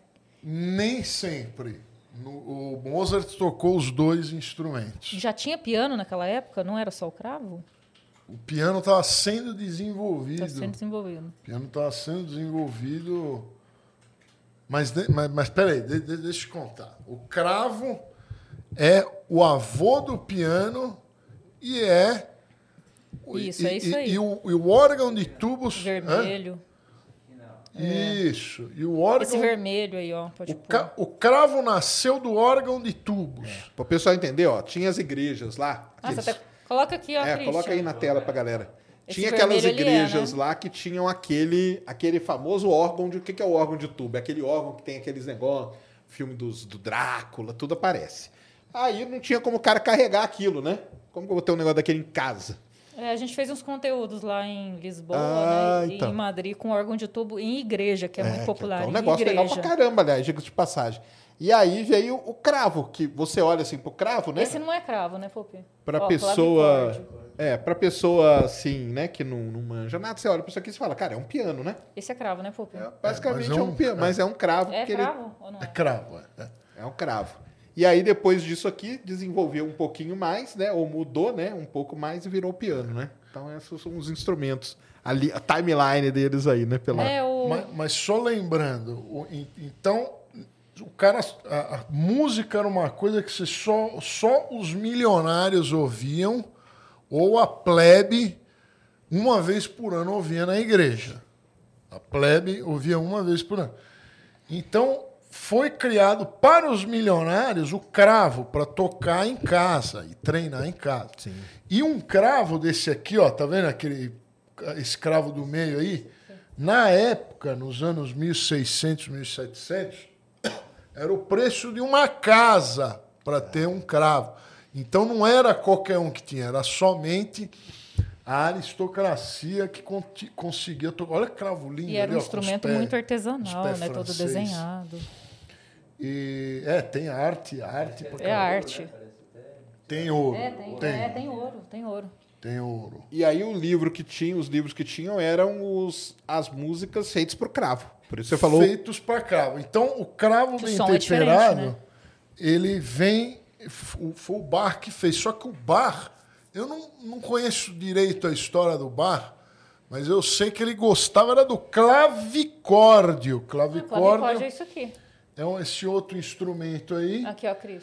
É um instrumento mais baratinho, mas na época, É, tá lá por é volta de mais- 1700, É uma caixa, né? por volta dos, É. ele era um instrumento mais barato. Entendi. Então o Bach gostava era desse instrumento. Não sei se ele tinha, ele não. Vai ver que ele só Mas, podia ele ter tem, esse, mas né? ele tem menos teclas É, que ele, o... eu mas acho ele- que ele era duro. Talvez na igreja que ele dava aula ele tivesse. Mas ele tem menos teclas que o... Tem menos teclas, mas essa é a Tá. quantidade perfeita para tocar invenções a duas vozes e e, e- e- o cravo bem temperado. É perfeita essa quantidade de teclas do É clavicórdio. o Bach que usa menos teclas, não é? É, o Bach ele usa um pouquinho de teclas, aí cria-se o, o piano forte, que é o, o filho do cravo, e, e aí tem um pouco mais de, no- de, de teclas. O piano mas o som forte é o mudou piano muito, do né? Mozart e do Beethoven. O som mudou muito do cravo pro piano, o som é muito diferente. Sim, sim. O cravo tem mais som de fantasma da ópera, né? Não tem? Entendi. É, Ele é mais Existe para vender cravo hoje? Não, tem que mandar. Eu mandou tenho. fazer um. Você tem um? Tem que Lindo. mandar fazer. Caramba, que legal. É, deu, mandei a Maren Goetz. É, Muito boa, por Dona sinal. Maren. É uma alemã que fez o meu cravo. Demorou para entregar, cara. mas É fez um Totalmente artesanal, então. Total. Totalmente artesanal. Ela fez na mão, Que na demais, unha. cara. É sensacional o processo de. Nossa. Ela faz legal. vários instrumentos, ela faz o clavicórdio também. Né? Faz clavicorda, ela faz qualquer instrumento dessa época. Tem um ouvido? aí, Ela tem um ouvido 1600. absoluto? Ela tem um ouvido absoluto? Não sei, não sei. Que demais. Imagina, uma mulher, hein? A mulher ainda. É mulher marceneira. Eu falo, né? é, eu falo porque Que homem luthier. geralmente é Luthier. marceneiro. Ra- Luthier. raríssimo. Raríssimo, né? É. De ter luthier. Mulher E aí, marceneira. então, você comprou o livro do, do cravo. O- Eu comprei o livro do Cravo Bem Temperado em 1997 e tirei a Fuga 2, provavelmente de- horrível, mas toquei. Aí voltei a tocar. Chopin, essas coisas aí, mas muito mal. Você comprou o livro ou ganhou? Esse do Chopin. Ah, Foi do Chopin? minha mãe comprou, né? Eu não tinha dinheiro. E, e melhorou na escola? Não, aí eu. Não adiantou nada, repeti de ano. Entendi. Aí, Aí eu abandonei mesmo, né? de novo. Abandonei o piano em do, no, 98. Abandonei e fui tocar baixo de novo com a banda. Com a, com Voltou pra bandas. banda. É. Aí. Você tinha o sonho de ser tipo um rockstar, roqueiro e. Ah, sim. Tinha, o né? Todo mundo era tem, ter né? uma banda, porque a banda é os seus amigos. Sim. Você com seus amigos fazendo som. Só que isso é praticamente impossível. Você e os seus amigos terem tempo e dar, dar certo de marcar um ensaio e, e tocar. É muito chato. Sempre falta. sempre falta um, falta um músico, o outro não tira as músicas. Isso é es- Aí começa a estressar, né? estressante. Exatamente. Então eu não. Eu tinha banda lá, hoje eu não tenho saudade nenhuma. Sério? Nenhum, mas nenhuma, nenhuma. Foi por isso que eu comecei a mexer com piano em 2005. Entendi. Eu queria um emprego de, de pianista. Eu falei, meu, é, a Mas o única que? maneira estúdio, de eu tocar... coisa assim? Pra tocar em Não, estúdio? não, eu queria tocar em navio, em, Caramba. Ah, tá. Ser pianista mesmo. Músico pianista mesmo. em shopping e tal. Entendi. Aí eu, aí eu comecei a, a treinar. Porque, Porque era, aí você não precisava da banda, né? precisava da banda, eu tocava sozinho. Entendi. E, mas nunca, nunca consegui esse trampo, né? Aliás, nunca consegui tocar uma nota, tá? É, para ninguém nessa época. Eu lembro, procurava as autoridades dos shoppings, restaurante, aquele chalezinho. Você queria ser o, aquele, o cara que É, fica ali no shopping, tocar. na hora do almoço, Isso. fazendo aquele som, na praça de alimentação. Isso, ou no navio. No navio ganha bem. Caramba, navio sim. Eu lembro o chalezinho, eu ligando lá e pedindo para tocar lá, não me deram nada. Caramba. Teve uma outra, um outro lugar chamado, acho que Arte em Pizza. Tinha piano, não deixaram. Rubaiá. Rubaiá, esses lugares eu tentei emprego lá, nunca deixaram. Aí apareceu o YouTube. Aí, mas eu não quis não. Aí um amigo meu lá, o alemão, é, ele viu tocando a música dos Simpsons, falou assim: pô, meu, você tem que mostrar isso aí pra alguém. Bota. Bota no YouTube. Depois de um ano, eu resolvi gravar um vídeo. Eu gravei a música dos Simpsons, botei no YouTube, deu algumas views. Aí eu comecei a. Aí o pessoal veio te procurar. Come... É, não procura não. Demorou pra dar view. Eu peguei o YouTube quando ele era No comecinho, né? mato. Meu Entendi. primeiro vídeo deu três views, quatro views e, e- e duas. Duas eram sua. minha. É. Mas tinha. Aí eu fui entendendo. Ah, não. Aí você viu que ali era o caminho mesmo para Porque o problema. O, a- o grande drama do, do músico, né? Não só do músico, né? Mas aqui vamos falar do músico. É meio isso, né? Como que ele vai fazer o trabalho dele e ser conhecido, né? Tipo, para alguém te. para um shopping da vida chegar e te contratar. Bem, o cara tem que ver você tocar de algum jeito. Aí tem o pessoal. Tinha a famosa época aí das fitas, né? Fita demo, né? Aí o pessoal gravava e mandava para rádio, mandava para algum lugar e tal, né? E assim muitas bandas acabaram, né? é, pegando algum espaço, fazendo sucesso e tudo, né? Mas que é, o YouTube veio para uma maneira muito mais fácil de você mostrar o seu trabalho, né? É, o, o YouTube foi, foi uma benção, porque na, na época lá, antigamente você queria trabalhar na televisão, você tinha que bater na porta lá e falar, ó, deixa eu aparecer aí. Ah, volta amanhã, volta amanhã.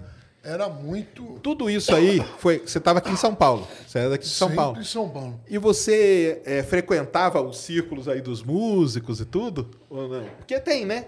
Tem a- o lugar onde eles vão. Tipo de sábado à tarde, a galera vai ali na, na, na Teodoro Sampaio, né? Não sei se ainda vai. Ah, é, isso eram a- as maneiras que eu procurava de exibir meu trabalho. Eu ia em Isso. lojas de piano Isso que eu ia falar. e ficava tocando, esperando alguém. Alguém via você ali. Alguém me ver e me dar um emprego, mas nunca. Ah, isso era. eu- ia lá num- numa feira chamada Expo, Expo Music. Music. Pô, famosíssima. Aí eu tinha. Aí eu ficava tocando, ia lá e tocava para ver se alguém via e me dava a- alguma atenção. Entendi. Mas graças a Deus não, não precisei mais fazer. O YouTube resol- resolve isso. Entendi. Por- é, porque o, o que, que é o músico? O músico é um cara que ele, ele, tá, ele é carente de atenção. Aí ele aprende um instrumento. Mas aí você vai tocar, ninguém quer ver. Então o YouTube ele entrega, ou, ou a rede social, ela entrega para quem tem algum interesse naquilo lá. Isso. Isso que é o espetacular. Isso que é legal. E aí, aí começou. Aí conseguiu fazer a carreira de, de pianista. Cara, demorou pra, pra dar view suficiente lá. Entendi. Demorou, eu sempre falo pra ela, demorou. 10 demorou anos. 8, 9 anos, 10. Pra Você postava vídeo todo dia? Postava, postava. Pensou 10 anos postando vídeo. É, mas- sem ganhar nada. Então, mas aí, todo é, dia, sem mas ganhar aí é o nada, drama sem- que a gente tem. O... Sem curtida, sem view, sem nada. Então, mas aí é um criador de conteúdo. Nato, Tipo, né? a gente, a gente tem. Eu brinco com o pessoal, cara. Eu fiz anos, anos e anos vídeo falando pra parede, cara. Entendeu? Você fica ali falando pra parede, tá? A parede tá te ouvindo, numa falo boa. até hoje. Entendeu? E agora, qual que é o lance? Eu acho que o lance mesmo é, é isso aí, né, cara? É, é você meio que. Você, mais do que você receber crítico ou elogio de outra pessoa, o mais importante é essa autocrítica. É você saber que você tá fazendo um negócio maneiro, legal, que aquilo ali pode ter um impacto algum dia alguma coisa e continuar. Você continua, cara. Porque aí uma hora, né, o, o, o próprio algoritmo vai. Ele te ferra várias vezes, mas alguma hora ele te ajuda um e pouco. o tempo, o tempo vai te moldando E também, você vai também melhorando vai, produto, né? Exatamente, aí você vai melhorando, você vai ajustando o que você tem, e aí vai, mas tem que ter esse tempo. Mas isso aí é muito importante de, de você falar, cara, porque muita gente quer. Pô, o cara tá em casa hoje, pô, eu tô aqui, cara, esmerilhando na minha guitarra. Amanhã eu já vou estar numa banda Não foda. Não é assim, né, cara? Então, Não, não a é. realidade não é essa. Tem que ir, ir fazendo, ir crescendo, ir aos poucos, ir mostrando. Hoje tudo bem, comparado com a época que você começou, que não tinha YouTube, né? Que foi ter depois. Hoje a pessoa ela já tem esse, essa ferramenta para mostrar. As redes sociais estão aí para isso. Ajudam a mostrar, difundir o trabalho, né? Mas tem que ter na cabeça esse negócio que é aos poucos, né? E, não, e se você gosta, você acredita naquilo que você faz, né? É não desistir, né? É, é você fazer sempre, Vai né? seguindo, cara, vai seguindo. Ah, tô aqui tocando pra parede, tô aqui falando Continua. pra parede. Cara, você acredita que é isso aí que é legal, é isso que você gosta mesmo e tal? Cara, segue, cara. É isso que é o. a E não escuta mensagem. ninguém, porque todo mundo vai falar Exato. que não tá bom. Ah, é, pra te colocar pra baixo vai aparecer um monte de gente, um né? monte, a maioria. Mas só recapitulando aqui o que ele falou. O, o eu acho que o mais difícil de, de ser. Eu acho que de qualquer coisa, mas na internet, é você. Vamos falar nas artes. É você aguentar trabalhar de graça por 10 anos. Tem que estar preparado para trabalhar de graça por 10 anos e o que é mais importante do que isso, tem que gostar e não fazer pelo dinheiro. Porque se você fizer pelo dinheiro, você não vai, você não, não vai aguentar ficar 10 anos trabalhando de graça. É o erro principal, a galera querer entrar pra ganhar dinheiro, né, cara? O dinheiro ele tem que vir depois, como uma consequência do que É. você faz. Mas a pessoa. Porque. Mas aí, cara, tem uma culpa meio da do momento que a gente vive, né? Que tem meio uma. Talvez, sei lá, meio que uma glamorização, Glamorização. eu acho, de, de muitas coisas, né? Então o cara vê assim um.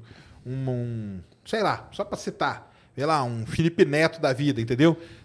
300 milhões, não sei o quê. O cara mora numa puta mansão com o carro do ano. O, se a pessoa não tem cabeça, ela olha para aquilo e fala: Cara, se ele fez aquilo ali, amanhã eu começo a gravar um vídeo hoje, amanhã eu já quero estar daquele jeito, entendeu? Ah, não, mas o que dá dinheiro é você falar de tal coisa, então eu vou falar de tal não, coisa. e tem uma é coisa dá também, parece ser fácil. Parece, é verdade. Ah, mas É dá um isso. trabalho. É, dá né? muito trabalho. É roteiro, edição, e aprender a falar, instrumento que você usa. Isso, e É a- uma, é- mas Não, é isso muito aí, complexo. E acreditar no, no que você faz e não ser pelo dinheiro, porque assim, ah, o que que tá dando dinheiro aí? Eu quero falar do que que tá dando dinheiro, entendeu? Não pode, porque não, não vai ser você. Você tem que falar do que você gosta ou fazer o que você gosta, É. porque aí você vai mostrar quem é você mesmo. Porque, por exemplo, ah, não, hoje o que dá, hoje o que dá dinheiro, sei lá, é falar de ET. Eu vou lá falar de ET, eu não vou, cara, porque eu não consigo nem, nem falar três minutos, entendeu? Como que eu vou conseguir? Então não consegue. Você pode até começar a falar de ET, É. mas aí ah, você vai encontrando seu caminho ali no meio Exato, também. mas né? o- Importante e na- fazer, se, se E nas que é artes mesmo. acontece muito isso, né, cara? Acontece muito. E, e uma, uma coisa que tem que, que a turma tem que entender é que fala assim: ah, eu, eu ou você, no caso, que somos youtubers, ah, eles têm sorte. Não é sorte, cara. Eu fiquei 10 anos fazendo vídeo de graça. Você também ficou falando para parede. Isso não é, o nome disso é perseverança. É, isso mesmo. Então, é óbvio que melhorou a, a, as groselhas que eu as groselhas que eu falo. Hoje eu tô até não tô falando groselha. Mas melhorou muito a minha maneira de me comunicar. Expressar, né? Perto tudo. de 10 anos É, atrás. mas eu- não é só na internet. Eu acho que qualquer profissão, por exemplo, se é um nutricionista, se é um dentista, sei lá, demora muito tempo até ser, ser Sim. reconhecido e ter bastante cliente, né? Toda É, profissão mas é, as uma outras, profissão isso então, mas as outras profissões parece que já é meio normal assim, o cara, ah, não, vou ser tipo um médico, ah, eu vou ser médico, vou trabalhar ali e tal, não sei o quê. É. Agora essa, digamos, profissão, né? É, mas então, mas não é tá digamos, profi- é profissão, Não, é mas é que a gente profissão. confunde que- que porque é, é entretenimento, parece que é só oba-oba, não é, é um Sim. é uma profissão. Não, exatamente. né? Mas eu acho que hoje o pessoal vê, né, toda a galera aí e tal, e essa glamorização principalmente, o cara acha que é faz e amanhã, né, cara? E não é, assim, não. É porque é legal e, e tá. Tá, a diferença tá aí, então, né? Do, do médico e do criador de conteúdo. Eu, eu não posso amanhã ser médico, mas eu posso amanhã ser criador de conteúdo, né? Isso. Então parece ser fácil, é entretenimento e tal, mas não é. Mas é, não é fácil, não. Mas se você acha que tem um jeitinho, tem um Vai, jeitinho eu pra coisa, todo vai, mundo. tenta, Exatamente. faz, faz vídeo do- de de qualquer ciência. coisa e no Sim. meio do caminho você vai ajeitando, não espera ter a faca, o, a- o garfo e a faca na mão. É o garfo e a faca? É. A faca e o queijo? O Queijo e a faca e o queijo. na mão para começar, tem que ir do jeito que, que tiver e fazer com o que tem, né? Fazer com o instrumento que tem. É, não, não. espera ter o melhor instrumento, não, tem que fazer até. É, e, e hoje tá difícil. Uma hora vai. Ter um- um- uma, uma filmada mais bonita, né? Ou na, É, mas o na minha celular já época eu conheci, comecei, comecei com a Cybershot. Hoje você não precisa ter com câmera, né? Com Cybershot. celular você faz. Mas aí no seu caso, o importante era o áudio, né? Tá bom pro cara ouvir que você Né? tava mandando. É. Um áudio rasgado. Os meus vídeos estão lá, tudo com áudio rasgado, mas era o, é o que tinha na Sim, época. mas foi importante, né? Foi onde você Foi. conseguiu É. mostrar e atingir a galera aí, né? Sim, sim. E aí você. Aí começou a fazer sucesso, né? Aí começou, É, né? De, um- de uns anos pra cá, graças a Deus. O canal dele é o maior canal de piano do mundo. Do mundo, né? Não, e aí você foi, cara, você faz sucesso na China, né? Pra caramba, né? É, eu tenho um. Canal um- grande lá. Um canal bem grande lá, com mais de 2 milhões de inscritos, que pra China, que começou a internet, negócio de vídeo atrasado, né? Sim. É enorme, é enorme. E graças a Deus dá muita view lá no YouTube chinês chamado Bilibili. Bilibili. Quem Famoso. quiser, Eu conheço muito, claro. Sabe por que conheço? Por quê? Porque a gente transmite lançamento de foguete. E durante muitos anos a China não mostrava o lançamento no YouTube. Ela só mostrava na rede dela. Qual que era a rede dela? Ou era aquela Weibo Sei. ou o Bilibili. É, na China não tem YouTube, É, né? O YouTube é tem, proibido na exatamente. China. Tem o Então o YouTube da China é o Bilibili E o e o Tudou. Mas o mais e popular é o lançou Bilibili? Hoje, o Weibo? eu O é acho que o mais também. popular, hoje eu acho que é o Bilibili. Inclusive, Acho que é o Bilibili. eu comprei ações da Bilibili. Ah, é? Que eu tenho certeza que ela vai. Mas como que foi, boas cara, fazer Bilibili. sucesso da China? Como que você foi aparecer lá? É muito aleatório, né? O, o meu canal ele começou a dar view internacional. O né? seu aqui, o aqui do Brasil. Meu aqui, é. Ah, Começou a aparecer um monte de comentário gringo. Eu sempre fiz isso. Só para vocês entenderem. Desde 2008 eu fazia títulos em inglês porque eu queria é, acesso gringo, mas não ia pro acesso gringo de jeito nenhum. entendi. um dia a- pingava algum comentário de gringo e tal, mas um dia, eu acho que foi no vídeo da. O vídeo das músicas tristes, transformando músicas tristes em músicas felizes. Esse vídeo deu 4 milhões em uma semana. Caramba. E aí ele deu uma viralizada gringa. E aí eu comecei a eu falei, acho que, acho, acho que agora vai. Aí eu não sei o que eu fiz lá, eu comecei a focar mais ainda na, na tradução melhorada. Aí ele, pega, ele pegou, começou a, começou a dar view gringa. Aí, o, aí um chinês me abordou e falou: você não. Não, peraí, peraí, peraí, peraí.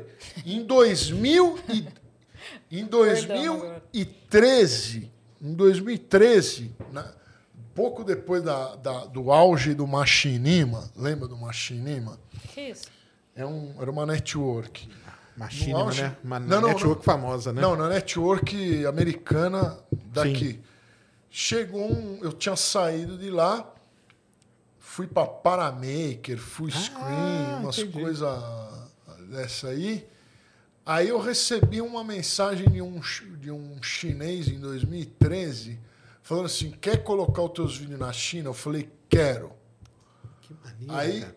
O cara começou a colocar lá, aí eu entrava lá, não dava view nenhum. Era no Todu e no Yuku. Aí o que, que você fazia? Você nenhum. mandava o mesmo vídeo que você postava, que você mandava pra ele postar lá. É, não, ele pegava, acho que ele que fazia tudo. Entendi. Ele E só pediu pra você fiz liberar. até contrato, é. Ah, ó, Só que maneiro. não dava view, né? O, o- eu fui olhar, a hora que eu fui olhar, não tava traduzindo. Eu acho que era um bot que Entendi. fazia o copy. Não era. Não cara era um negócio manual. Manual. Não dava view nenhum.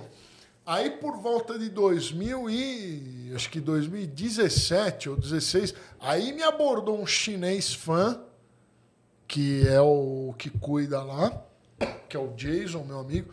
Ele abordou e perguntou: "Você quer botar teus vídeos aqui na China?"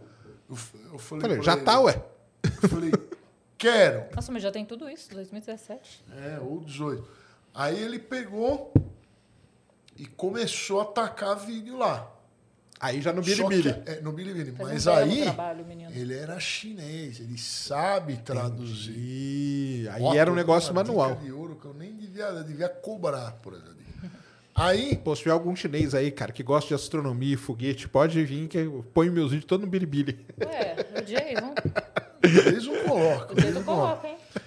Aí ele começou a botar os vídeos lá, e como o trabalho era bem feito, Entendi. ele, ele fa- fazia até thumbnail. Ah, aí sim, né? Aí- Põe essa thumbnail com tudo em chinês, os títulos certinho.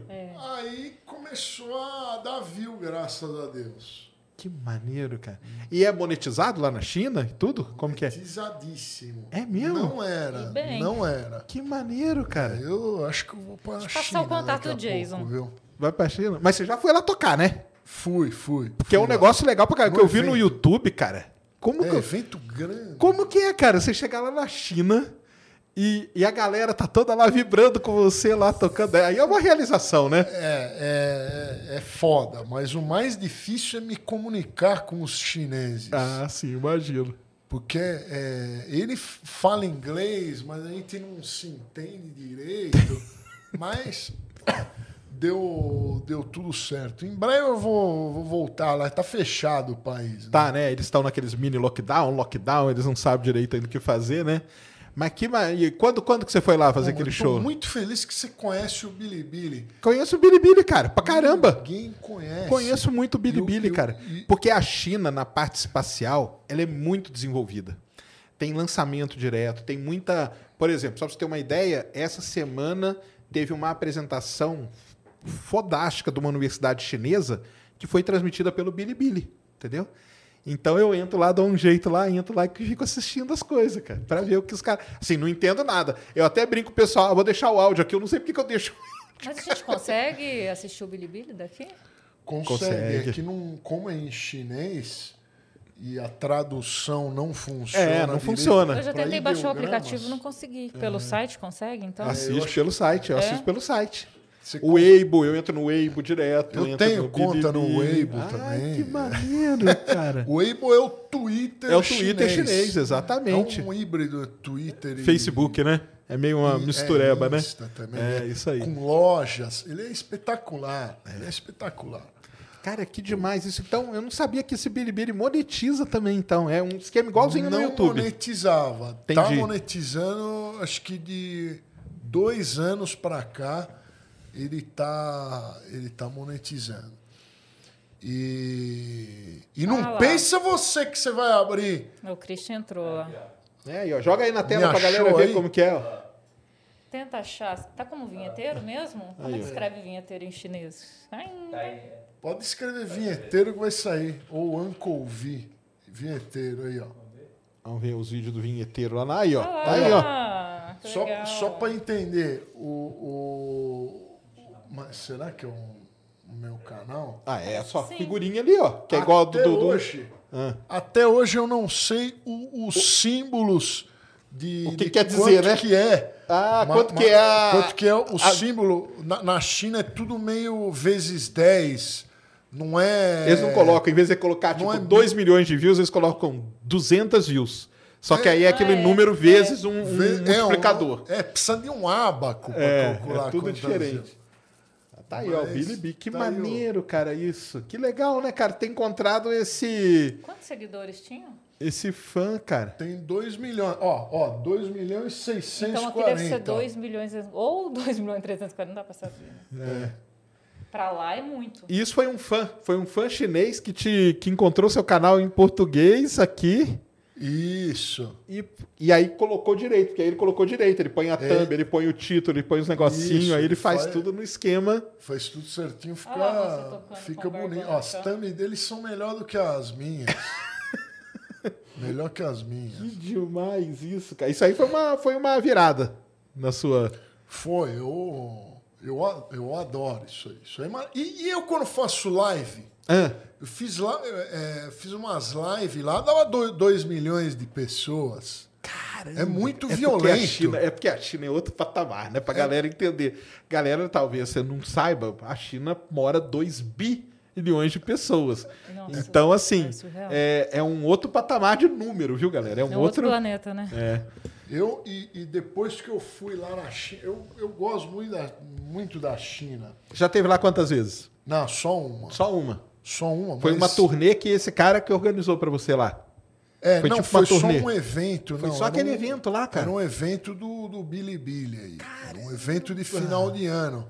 Ah, tipo a festa do YouTube. Isso, que Entendi. o YouTube nunca me chamou. Nunca te chamou? É, o Billy Billy te chamou. É, o YouTube chamou o Caetano Veloso no lugar de me chamar. Se você estivesse tocando contrabaixo e não Também tivesse não ia chamar. abandonado, será que não? Acho que ia, hein? Chamar o Caetano Veloso. Mas então a- aquele show lá é a festa de encerramento do, do ano do Billy Billy. Isso, que, é um, que era o programa que eu acho que é o de maior audiência. É tipo. O, era o fim de ano do Faustão com o Roberto Carlos. Sabe? que demais isso, cara. Isso aí deve ser. Aí quando você chegou lá, porque aí você era o principal ali, né? Não, não, não, não, não. Eu tinha o, Era o uma das Richard. Kleiderman tocou também. Tinha atrações Não, locais. tinha outras atrações, mas na hora Ah, que você tava sim. tocando ali era você, né? Não, era eu e mais um- uns outros youtubers lá. Ah, Billy tá. Billers. Billy Billers. Billers. Outros, Entendi. outros Billy Billers. Que Billy legal, Billers. cara. Mas aí a galera te conhecia lá, você saía na rua, o pessoal Não, ficava- não, na rua não, Não? não. me. não te abordavam. É, o Jason até falou: porra, ninguém te, te reconhece. Hum. Tem tanta view e ninguém reconhece. Só lá, lá na televisão aí eles conheciam. Entendi. Mas na rua lá não. Não, não conhece. A Mas agora. grande, né? Agora que se eu for lá, o canal não tinha um milhão de. Entendi, ainda não, Não era tinha, tão era estourado. Agora, se eu for lá, eu acho que é, eu serei reconhecido. Acho. Que demais isso, cara. É, é demais isso aí, né, cara? É É o sensacional, maior cara. de música de lá? Tinha um negócio assim, não tinha? É, é o maior da categoria música de, do Billy Billy, não dos artistas mainstream chineses. Tá, Aí é o maior também. É, é grande. entendi. E é um, é um baita do mercado, né, cara? Pô, é só o maior mercado do mundo, né? É, Você tá eu- inserido nesse mercado chinês, é uma. E os chineses eles têm vergonha de ser artista, não é? Não é igual o brasileiro. O brasileiro e o americano, ele, igual, ele não tá nem quer aparecer. O, O chinês é mais low o profile. asiático não. Todos os, o- eu acho que todos os, asiáticos são mais calmos, né? Entendi. Que doideira, hein, cara? Que legal, legal demais isso, cara. É Você sensacional. nunca foi na China? Nunca fui na China. É um país muito interessante, Ah, muito organizado. Já trabalhei com chinês, com bastante chinês, aliás. Trabalhei para uma empresa aqui de petróleo, Sinochem, que chama. Eram uns caras muito, muito fodas, chineses e tal, mas nunca tive, nunca fui pra China, cara. E de foguete, quais são as. Não, na hora de foguete, assim, basicamente é o governo, né? É o governo chinês É o governo que manda. chinês. Mas hoje já tem milhares de empresas de tipo SpaceX, só que chinesas, entendeu? Ah, então. Que lançam foguetes. aí Tem com- várias. Tem, Ah, várias. tem Relativity Space, iSpace, e tem várias. Tem muitas, muitas mesmo. E, e o legal é isso, que tanto no Weibo como no Bilibili os caras mostram o lançamento, cara. Então você entra lá, você acha. E aí você fica vendo. Você, você não entende nada, mas você vê, né? Parece que eu vi um negócio de uma. que vai ter um lançamento de empresa, acho que é chinesa, na base de Alcântara. Coreana. Coreana. Sul-coreana, No final do ano, é. né? I, I, Iron Space, é. Isso aí. Ah, coreana. Mas é legal demais. E o. Agora vamos ver, né? Que você veio aqui e contou a sua versão de como vocês se conheceram lá no Pânico, né? vamos ver se a versão dele será que bate? Ai, ai, ai, sei não. Porque aí você, você trabalhou no Pânico, né? Um bom Trabalhei, tempo, né, trabalhei. cara? Com a galera lá, né? É, um, eu acho que foi uns três anos que eu fiquei lá. Mas, né? Tem a época do Carioca. É, isso foi em 2011, né? Legal, né? É Você- que ele, o- o- ele tá, vem do Pânico desde a época do quadro do Jossuado, Jossuado com Carioca, né? Você fazia ali, né? Você tocava Era, ali, né? era Rede TV? Tocava piano, mas não falava nada. Era na Rede TV. deixava abrir a boca. Era na Rede TV? Aí Rede TV depois, era Jovem Pan. bonita, a Rede TV. Não sei se ainda... Era bem... Ah, tinha é? uns Estúdios bonitos. Ah, quando começou, né? Eles estavam, né? No... É, eu acho que era... Tinha até 4K, alguma coisa assim. Ah, você vai lá Mas a uns dias. programação da Rede TV é muito ruim, pelo amor de Deus. Não fala passa? isso. Você vai lá daqui uns dias. E que eu vou lá? Eu tenho direito de falar mal do que eu Não, consumo. vão te desconvidar. Não, nada. Mas e. Como que você entrou no Pânico pra trabalhar lá com a galera? Em Como você 2010 ou em 2018? Em 10 lá. 2010. Em 2010 foi com. Eu queria trabalhar na televisão, né? Entendi. Eu queria trabalhar na televisão. Ser pianista ali. De algum. Eu precisava tocar em algum lugar. O YouTube não pagava nada. Entendi. Eu não tinha dinheiro nem um centavo para comprar nada. Então eu preci- precisava de uma renda qualquer. Então aí eu falei assim: é, vou tocar, vou fazer um vídeo. De- depois que o meu canal tinha lá 2 mil inscritos, mais ou menos. 2 mil inscritos. Eu falei assim: ó, agora o meu canal tem alguma visibilidade. Vou tocar alguma coisa aqui. Era na época ainda que eu, que eu tocava músicas é, extremamente complexas. Eu botava nota pra caramba. Entendi. Botava muita nota, fica bonito. Mas para fazer uma música demora seis meses. Um- Uma música do Indiana Jones, por exemplo. Demora seis meses para eu fazer, para eu deixar ela. Ela fica do caralho, mas não, não vale a pena. Hoje que vale Custo-benefício pena. não, não, não vale compensa, né? É. O YouTube a gente tem que fazer coisas descartáveis. Não é, é obras repertório, né? Sim, claro. Aí eu peguei e falei assim, ó, vou tocar a música do Jornal Nacional. E o Jornal Nacional, é, e alguém vai ver eu tocando essas versões do Jornal Nacional e vai me chamar para trabalhar lá. Aí eu, aí o Jornal Nacional me chamou, Ó, falou assim, vamos fazer uma reportagem aí. Foi um, na verdade, foi um Micon Freitas. Micon Freitas é um cara de Pernambuco que colecionava vinhetas. Ele viu o meu vídeo e falou: Você quer aparecer no, no, Jornal Nacional. no Jornal Nacional? Acho que ele ficou com dó de mim. Ele falou: Esse músico aí toca tão bem, mas não, não aparece em lugar nenhum. Aí ele mandou lá pro Jornal Nacional. E... Ele era um repórter de. de... Não, ele era um colecionador de vinho. Ele trabalhou na Ele trabalhava com, com áudio, alguma coisa Ele ficava assim. caçando gente fazendo vinheta de tudo que era tipo, de tudo que era É. programa por aí, né? Ele, co- ele colecionava, ele colecionava áudios De vinhetas feitas. vinhetas. E, e aí ele viu eu tocando uma vinheta e, E achou interessante e mandou lá pra Globo. Mas ele tinha, ele conhecia a galera de lá. Entendi. Aí- Acharam legal, te chamaram. É o Micon Freitas, um abraço aí, Micon. Aí, é, aí o Jornal Nacional chamou e ao mesmo tempo o Pânico. Um dia depois o Pânico. Aí eu- a gente gravou com o Jornal Nacional, só que não foi pro ar. Aí o Pânico chamou para eu dar uma entrevista lá. Foi a primeira entrevista. Foi ruim minha entrevista. Mas tinha, era- tinha mais muito gente, não medo. tinha? Tinha um humorista nessa primeira entrevista, não tinha? Você não foi sozinho? Não, fui sozinho. Foi? sozinho. Ah, não, então não é. Aí eu fui com medo, né? Eu falei, Ih, aqueles caras vão me zoar. Eu não tinha, eu não tinha experiência. Não E, tinha malemolência. falei, os caras têm o microfone, são dono do microfone e, e são folgados pra caramba, eles vão me aloprar. Aí eu fui lá, dei a entrevista lá, não, não sei como é que eles me chamaram pra ir lá. Estranho, porque não tinha graça nenhuma. Aí Ué, porque você tava no Jornal Nacional, ué. não, não, não, Não tinha foi pro ar, ué? Ele falou que não foi pro ar. Pô. Mas vai ver que alguém viu. Com certeza a tá galera lá viu, é lógico. Aí é, eles, o, eu acho que foi o Carioca que gostou de mim, eu acho que foi isso. E aí me, me pediu para eu fazer o- os músicos do Jô Suado. Entendi. Que é precisar de uma banda inteira, ia ter que pagar cachê para um monte de gente.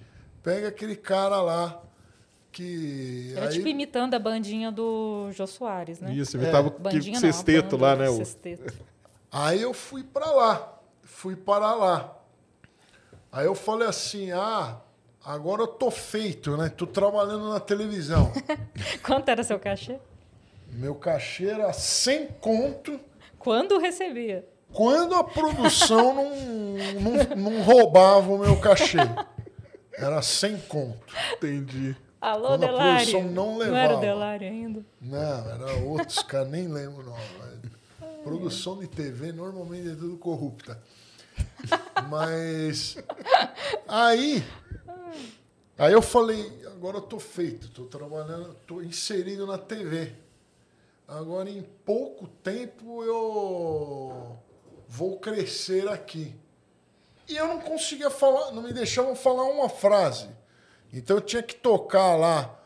Eu- eu- o que o carioca mandava na hora, ele falava assim: toca Valdir Soriano aí. Eu não sei o que, que é.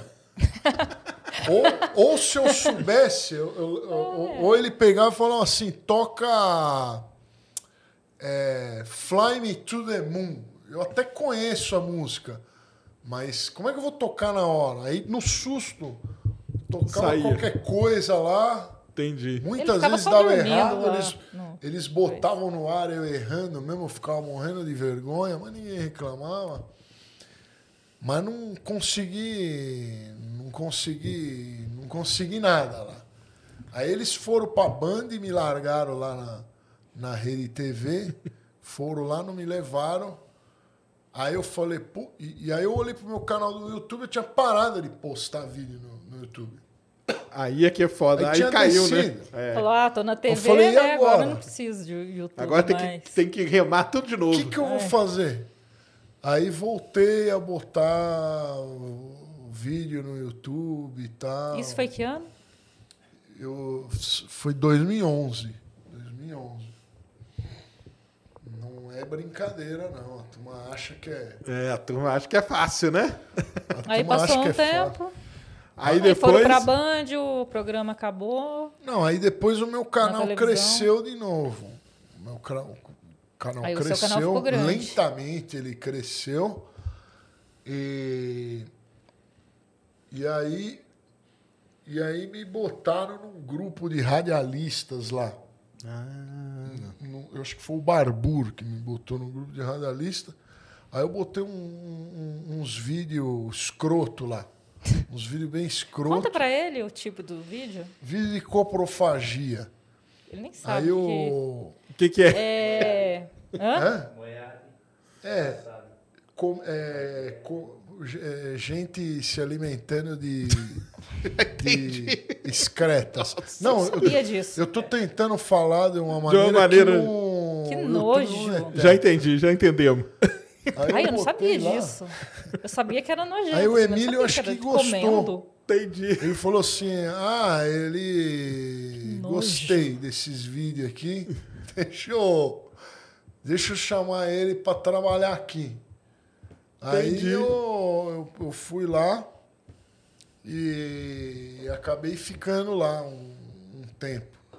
Que eu saiba, que eu saiba. Mas foi uma época que também eu não tinha quem colocar lá, não sei, tava todo mundo Tinha opção. Muito fraco, todo mundo saindo de lá. Aí eu caí lá, ele gostou. Aí foi isso. Monta- fez parte da bancada lá com eles, né? É, aí eu fiquei, fiquei participando de lá. Mas aí deu certo que conheceu a Roberta, né? Sim, aí conheci É, ela pelo acho menos que isso, né? em 2019, né? 2019. Que a gente se 2000. conheceu, né? Mas que começou foi 2020. 2019, é. Entendi. E foi do jeitinho que ela contou mesmo.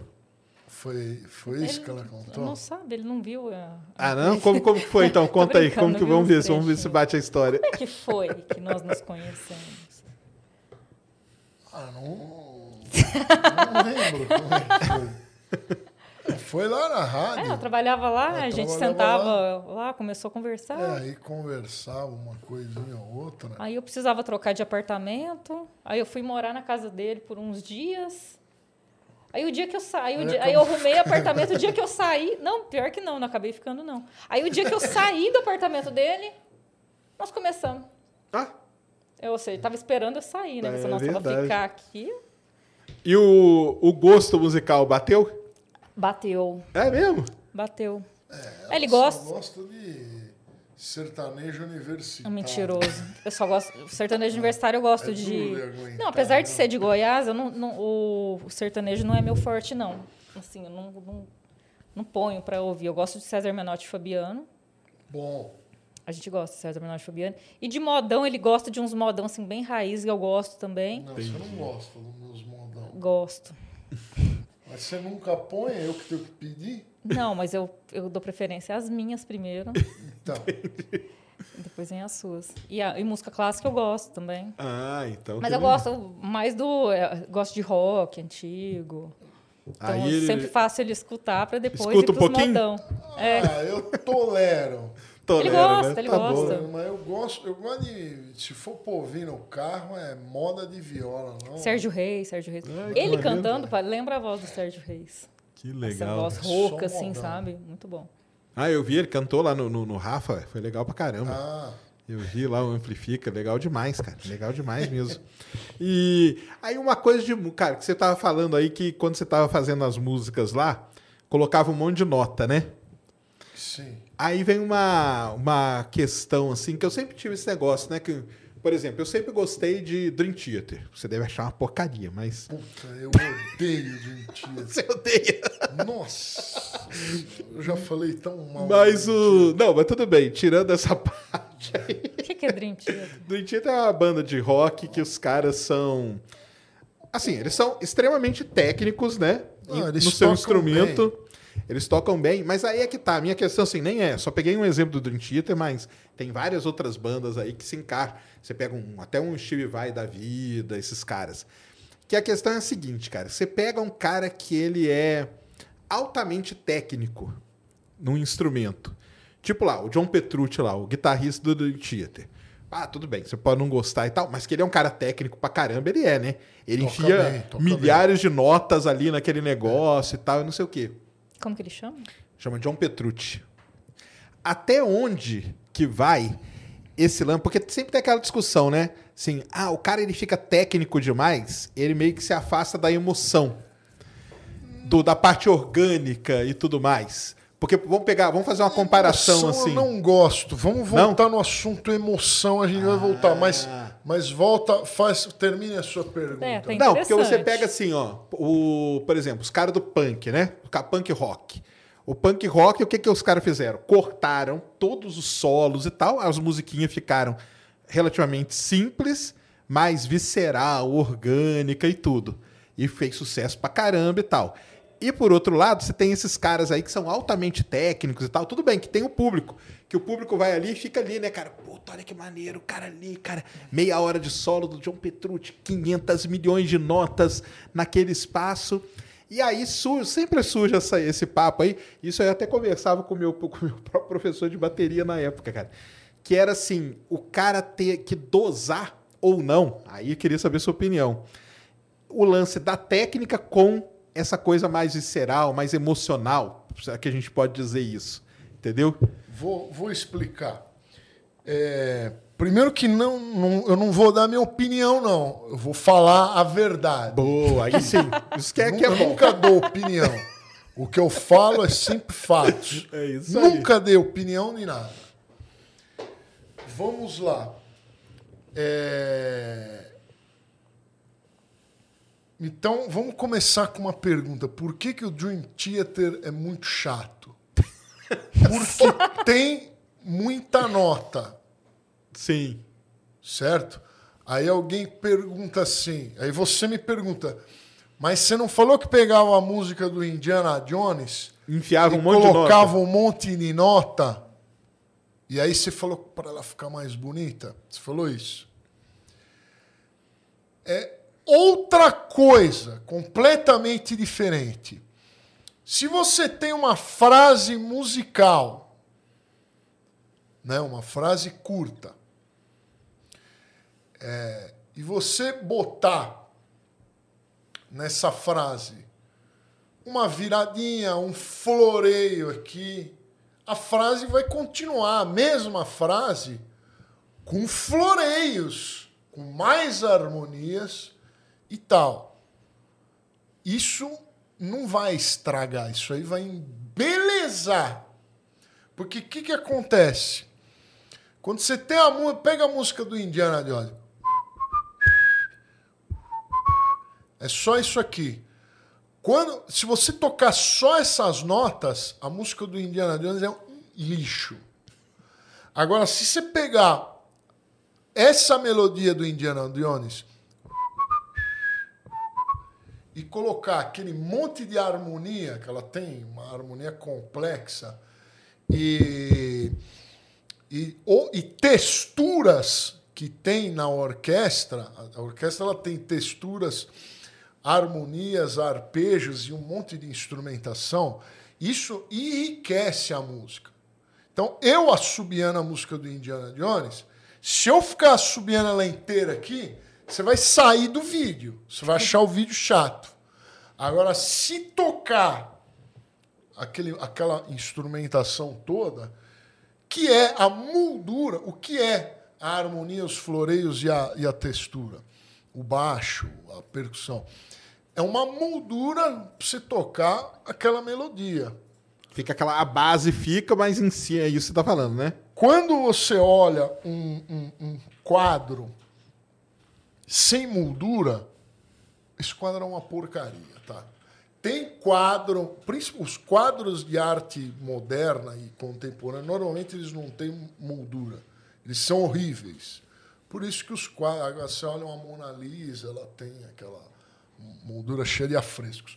Mas, continuando, é uma, é uma pergunta. Eu gostei muito da tua pergunta. Agora, por que, que o Dream Theater é uma merda? Me, me, me desculpe sinceridade. Porque não é, é, é. Porque é chato. Por que, que é chato?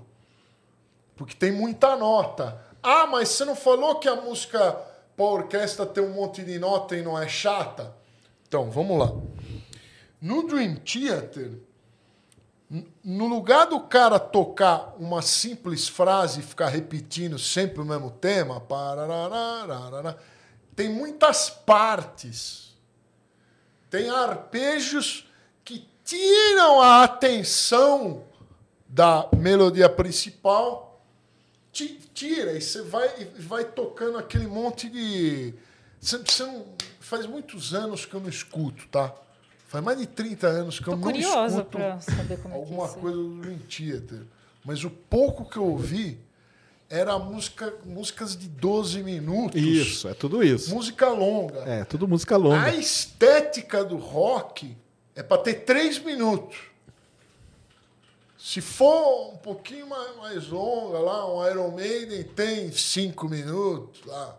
Mas Beleza. ela ir mudando não é bom pra Não, quebrar não, essa, não. essa música Por quê? longa? Quando a música muda demais, muda demais. E a dele muda, muda andamento, muda tempo, muda tudo, muda Eu muda. gosto quando, Quando a muda. música muda, ela tem muitas partes, ela é chata. A estética moderna de música não é para ela ter muitas partes, a não ser que seja uma música orquestrada. Música orquestrada. Mas, por exemplo, o Daft Punk, a música do Daft Punk, ela vai mudando ali no meio do caminho. Isso é legal. Eu não conheço o Dream, Daft Dream Punk é- Opa! Epa! Não, tem uma que ou apanha em outra. casa. Uma ou outra é, uma ou outra é longa, muda, mas é, mas eles sabem o que eles estão fazendo.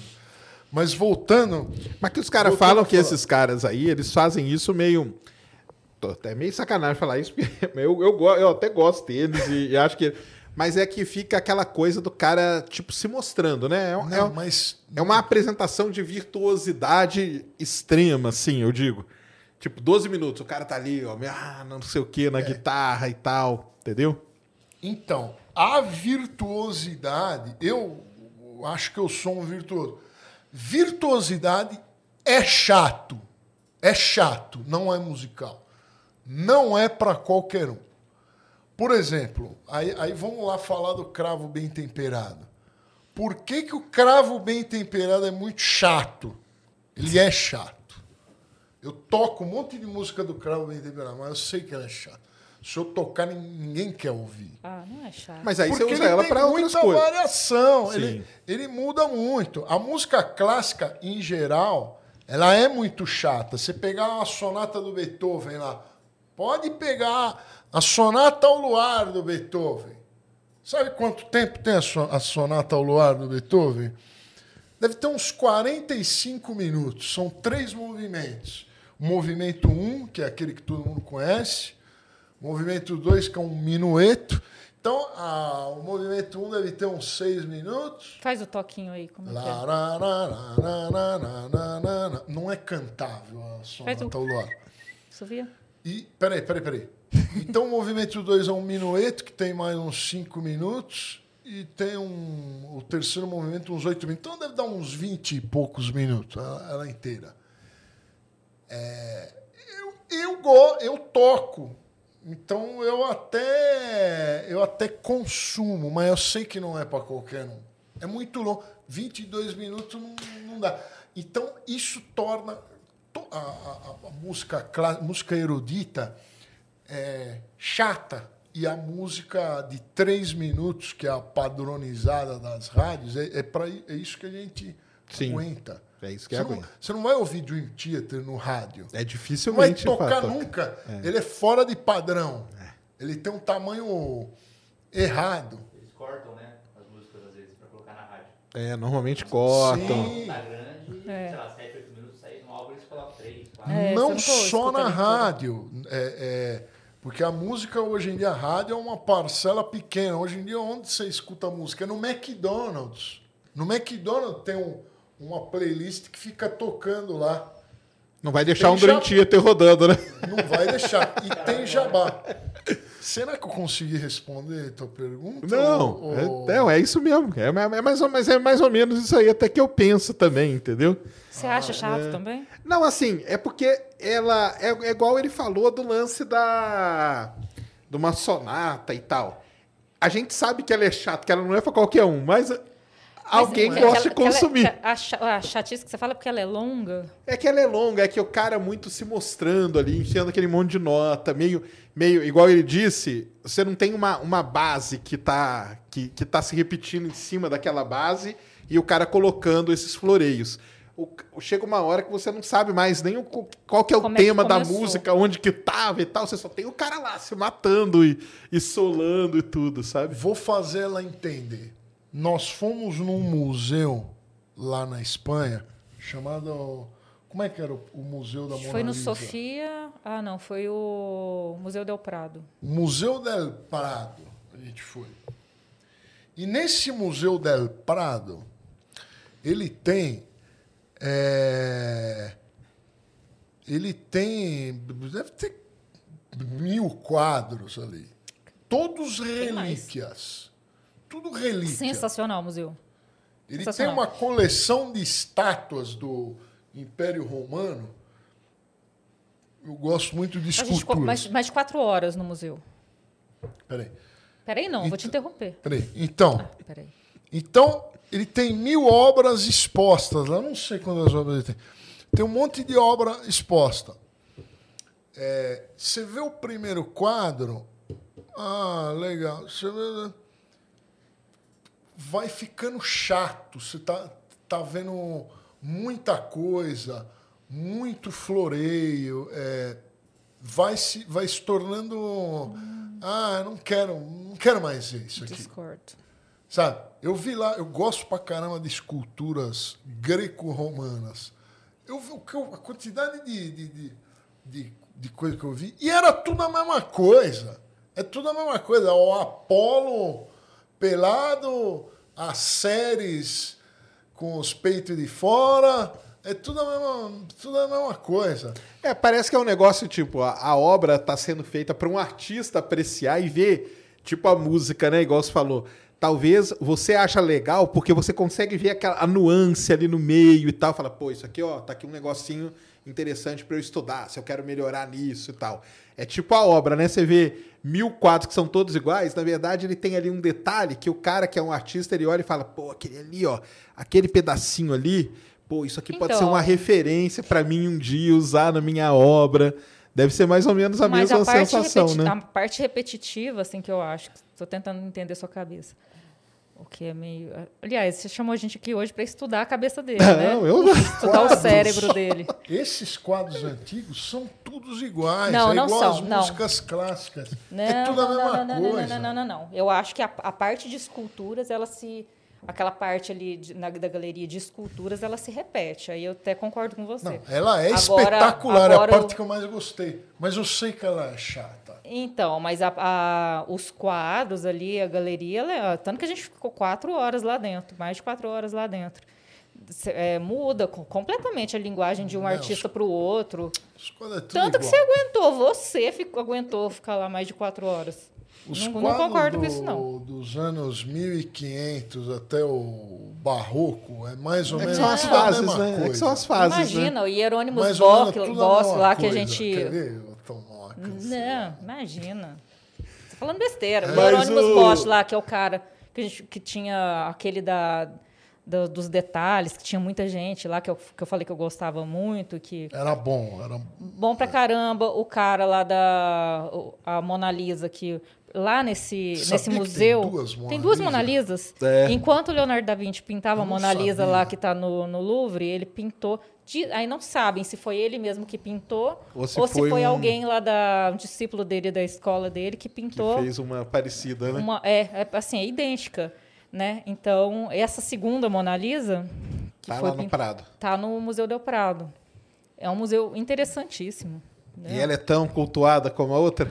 não Não, né? Por incrível Não. que. Não, não, é, tá tudo cheio de gente olhando. Não, tinha muito. Lisa. 300 milhões. de- não tinha ninguém na hora que a gente foi ver a Mona Lisa. E o, as obras do Hieronymus Bosch estava lotado num. Lotado. Eu adorei aquela segunda Mona Lisa. Todo, mundo- muita É gente muito tem aquela segunda Mona Lisa, o pôster, ele não sabe que é da segunda. Então, é, não sabe. que um era- a gente não sabia, eu não sabia. É, é eu não sabia dessa mesmo. história da segunda Mona Lisa. É legal demais. que o Leonardo da Vinci foi pintando ela e alguém, ou ele mesmo do lado, e fazendo. Copiando, né? Tipo, copiando para. E fazendo. E se corrigindo, né? Sei lá qual foi o intuito dele. Exatamente. E descobriram essa segunda Mona Lisa há pouco tempo. É recente, é isso mesmo. Mas uma coisa É que você não, não respondeu foi o negócio da emoção. Emoção. É, não, mas como é que foi a pergunta mesmo? Emoção. Não, porque aí perde o lance da, dessa parte toda técnica. O cara, tipo, meia, deixa meio emoção de lado e fica só naquela na tecnicidade ali, ó. Emoção. Emoção. na música. Isso é, é, é- é uma das coisas que eu, que eu devo o, o sucesso do meu canal. É gente falando de emoção. Todo mundo. Ah, você não toca com emoção. Ah, falta emoção. Entendi. Ah, dá, dá, dá. Aí eu criei um negócio de tocar sem emoção. E virou um sucesso. Dá um monte de view. Cara, eu, eu não sei- o que, que é emoção? É óbvio que se você está tocando, qualquer coisa que você estiver fazendo, você está tendo emoções. Você está sentado no trono. Você está tendo emoções. Você está tocando uma música, por pior que seja, você está tendo emoções. Então, quem vem com esses papinhos aí de. Ai, ele toca sem emoção. É um idiota completo. Tá bom? E que nem a, a música do Dream Theater, ela pode ser um lixo. Mas, Mas ela cara tá tem né? emoção. Entendi. Ela tem emoção. É óbvio que ela tem emoção.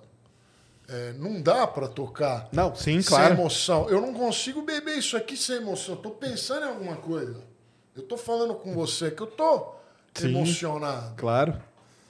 Não, tem que ter. Talvez é o jeito que, sei lá, né? O pessoal critica, é o jeito que mostra e tal, né? Tipo que externa a emoção, talvez. O maior problema, um problema extremamente grave que eu vejo, principalmente na música clássica, eu acho que nas outras músicas não tem muitos problemas, mas na música clássica é esse negócio de emoção.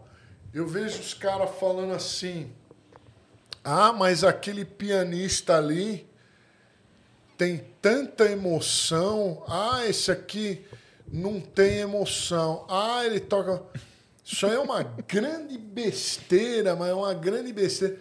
Ou um cara que fala assim: ah, não gostei de você tocando. Entendi. Aí o cara vai tocar, ele toca nota errada. Se você tá tocando nota errada e tempo errado, não tem. e Deixa a emoção para depois. Primeiro aprende a tocar música. Tem cara que vem falar isso. Ai, mas aquele pianista ali do outro canal pequenininho tem mais emoção tocando do que você, vinheteiro. Aí eu vou lá olhar o que o cara tocou, o cara erra a nota. Se o cara tá errando nota, Foda-se a emoção! Primeiro, aprende a tocar nota certa no tempo certo. Depois, agora, ficar mudando de andamento e, e falar que você tem é, emo- mu- mudanças esdrúxulas de andamento, porque vai tocar uma parte que é mais difícil e não consegue. Aí vem falar que tem mais emoção. Vai aprender a tocar antes, pô. Certíssimo. Será que eu. Agora Ah, respondeu, agora foi bem claro. Tá. Foi super claro, cara. Ah, é, não, mas é isso mesmo, né? Isso aí, isso aí eu já até conversei até com o próprio Rafa veio aqui, entendeu? E é mais, mais ou menos isso mesmo, cara. Qualquer coisa que você, também? é, qualquer coisa que você faz, você é, fica essa porque tem- eu sei que existe essa, eu não sou músico nem nada não, mas eu sei que existe essa discussão, né? Do pessoal falar, ah, não, mas aquele ali não tem emoção, aquele ali tá não sei o quê. E é o que você falou, na verdade o cara pegou um instrumento ou fez qualquer coisa, cara, alguma emoção ele tá colocando ali, lógico, Ele é, tá não tem, colocando. não tem como. E errou uma nota, a tua emoção foi pro lixo, tá? Exatamente. Mudou o andamento para executar uma parte difícil, sua emoção foi pra lata do lixo. Você só vai enganar os trouxas que não sabem tocar nada. É por aí mesmo. Desculpa eu ter me exaltado. Não, mas tá A certíssimo. galera tá gostando, eu tô Tá gostando pra caramba. aí. Que xingando nada, cara. Tão- Estão tão gostando mesmo? pra caramba. Estão gostando pra caramba. Eu tenho tanto medo da rejeição. Nossa, não, que tem que. Como, assim, que como você de pode ter medo da rejeição, cara? Você tem um canal de sucesso na China, cara. na China. como que é esse negócio lá? Você. você... Porque na- no canal chinês você só toca, você não fala nada, não. Não, Você já fez eu algum vídeo falando? falar. Já, Ah, já fiz. Os ah, pa- fez? de patrocínio. Ah, que eu, maneiro. eu falo alguma coisa. Cara, mas chinês é uma língua difícil, hein? Não, mas acho que você vai falar, tipo, em inglês e tal, e o não, cara lá não, só traduzir. uma frasezinha treinada, eu já falei. Entendi. Mas é difícil.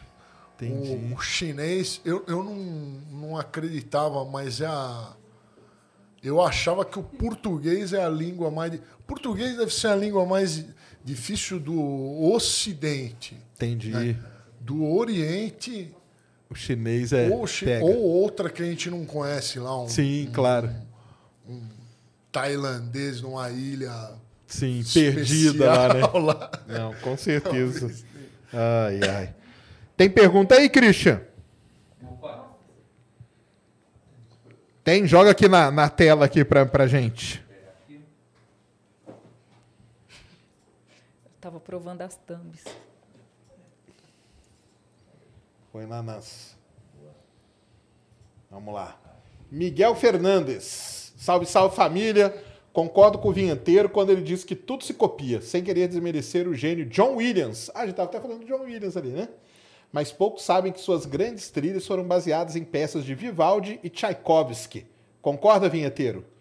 E hoje é muito difícil fazer algo novo que seja bom. Concorda? Eu não, eu não sei Em quem ele se baseou especificamente, né? se baseou. Eu, o Vivaldi, eu acho que não. O Vivaldi é muito antigo, é barroco, ninguém. É o melhor, para mim é o melhor compositor que tem. Vivaldi. É, do, do período barroco. Ele não faz coisa para repertório para cravo nem para piano, ele só faz para cordas. Eu adoro. Tchaikovsky eu também gosto demais. É o que mais fica próximo do, do John Williams, é o, é o, é o, é Tchaikovsky e o Strauss, né? Que é uma curiosidade muito, muito importante. A partir desse momento, o romantismo desses compositores aí, Tchaikovsky, Strauss, é mais a música que a gente escuta hoje, que é palatável aos nossos ouvidos, palatável, ela é música do período do romantismo.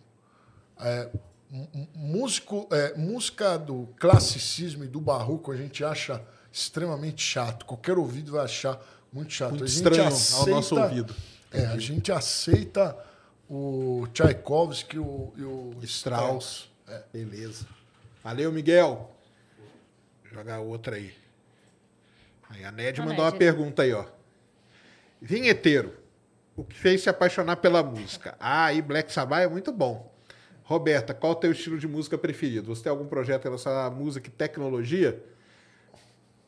Bem, se apaixonar pela música, acho que você falou no começo, né? Era em casa ali, né? Seu pai com, as, com os discos, seus irmãos, né? É, eu não, não diria que eu sou um apaixonado pela música, eu não gosto dessa palavra. Eu sou um. um- ela foi grudando em mim, né? Eu fui, conforme a vida foi passando, eu fui trabalhando com isso. E Black Sabbath é ruim. Black Sabbath não, Ponto. não é bom, não. Eu não vou, eu não vou, eu não vou falar mal que eu tô tomando Pode, tanta pode falar mal, cancelada. pode falar mal, cara. Porque é, go, é gosto, é gosto, né? Então tem, tem Ah, essa, não. Black Sabbath, aquele outro lá, Pink Floyd. Pô? Pink Ah, Floyd, eu gosto de Pink Floyd, tá cara. doido? É, não gosto de nada disso aí. Chato. Se tem guitarra, eu não gosto. Mas Angra você gosta. Eu, eu falei pro Bittencourt lá que eu gostava. Entendi. Eu tava na frente dele. Tá, aqui tem que falar, tá aqui que nós Mas somos Angra não, aqui também. eu não gosto. né? Tá certo. e a Roberta, o estilo de música preferido? Eu gosto de rock antigo. É Tudo isso, ele, isso aí que ele falou que é ruim é o que eu gosto. É The Doors, Nirvana, Guns N' Roses. Nirvana, você não curte um Nirvaninha, não, cara? Nirvana é bom. Nirvana É bom, Nirvana é né? muito bom. Nirvana, Nirvana Tem um- é muito simples. Tem um álbum. simples, exatamente. Tem um álbum que descobriram depois que o Kurt Cobain morreu. Acho que não tinha nem arranjo, nem nada, só a gritaria dele. Eu gosto muito de gritaria, de rock antigo. E não tenho nenhum projeto Eu gostava dele cantando tecnologia, aquela- não. What else should I be? Ah, sim. Era o jeito. Uma coisa aqui que a Nédia falou aqui de, de tecnologia, cara, que é um negócio que a gente sempre toca aqui. Você acha, porque hoje tem até as artes, né? Então, você dá uma inteligência artificial, você dá uns negócios para ela, ela pega e faz uma arte. O cara vende isso aí e tal. Você acha que a música, se eu treinar uma, uma inteligência artificial, ela chega a compor um negócio muito foda? Dá? Muito fo- Eu não sei o que você quis dizer Não, com muito foda. Muito foda assim no. no, no- Mas chega num, num pé de um Tchaikovsky da vida, um Strauss. Você acha que. tá cheio de programa que fala que vai fazer música, que você, que você toca uma notinha lá, ele te entrega uma música. Fica ruim. Por que que fica ruim? Porque você precisa ter noção. Na hora de Que produzir. falta emoção. Porque na hora de produzir alguma coisa, você vai precisar botar umas viradinhas, não sei o que, não vai dar uma, um- vai dar uma incompatibilidade. Mas sim, dá para fazer um algoritmo, dá para fazer um algoritmo que, que vai fazer um encadeamento de acordes que é mais usual. Você, você pega, escuta, pega as músicas. Eu gosto, o Avicii, conhece? O Avicii, o Avicii é um. Aquele cara que morreu lá. Todas as músicas dele eram boas. Era tudo uma IA que fazia. Obviamente, não foi ele que fez. Ele falava que era, mas eu duvido era. Mas, se pegar aquelas músicas lá, copiar aqueles acordes, os acordes no tempo certo, você consegue Ah, fazer. hoje tá tudo tão robotizado, né? Que eu acho que sai É, porque tem tranquilo. IA que faz texto já, que você dá umas palavrinhas, ela escreve um texto. Tem a IA que você joga algumas coisas e depois de milhares de interações sai um quadro, sai uma obra de arte. O cara vende isso aí e tudo. Então, na música deve ter, né? Mas lembre-se, o template nunca vai sair pronto. Você vai pegar um negócio meio esquisito Vai e aí uma- somente os com conhecimento avançado de música você consegue ajustar aquilo ali e fazer alguma coisa. Você viu aquele, você viu aquele funcionário do Google que foi afastado porque ele falou que tem a inteligência artificial do Google é, tem sentimento e estava Ah, conversando com ele com é consciência. Consciência. Tava Isso conversando com ele sobre religião, não sei É. o quê. né? É um negócio de doido. Manda a próxima, Christian. Do cara, karaokê. Ih, karaokê, hein? Deve ser um cara que. Odeio karaokê. Fala, vinheteiro. Karaokê é a coisa mais satânica que já. O que, que você acha de Deep House?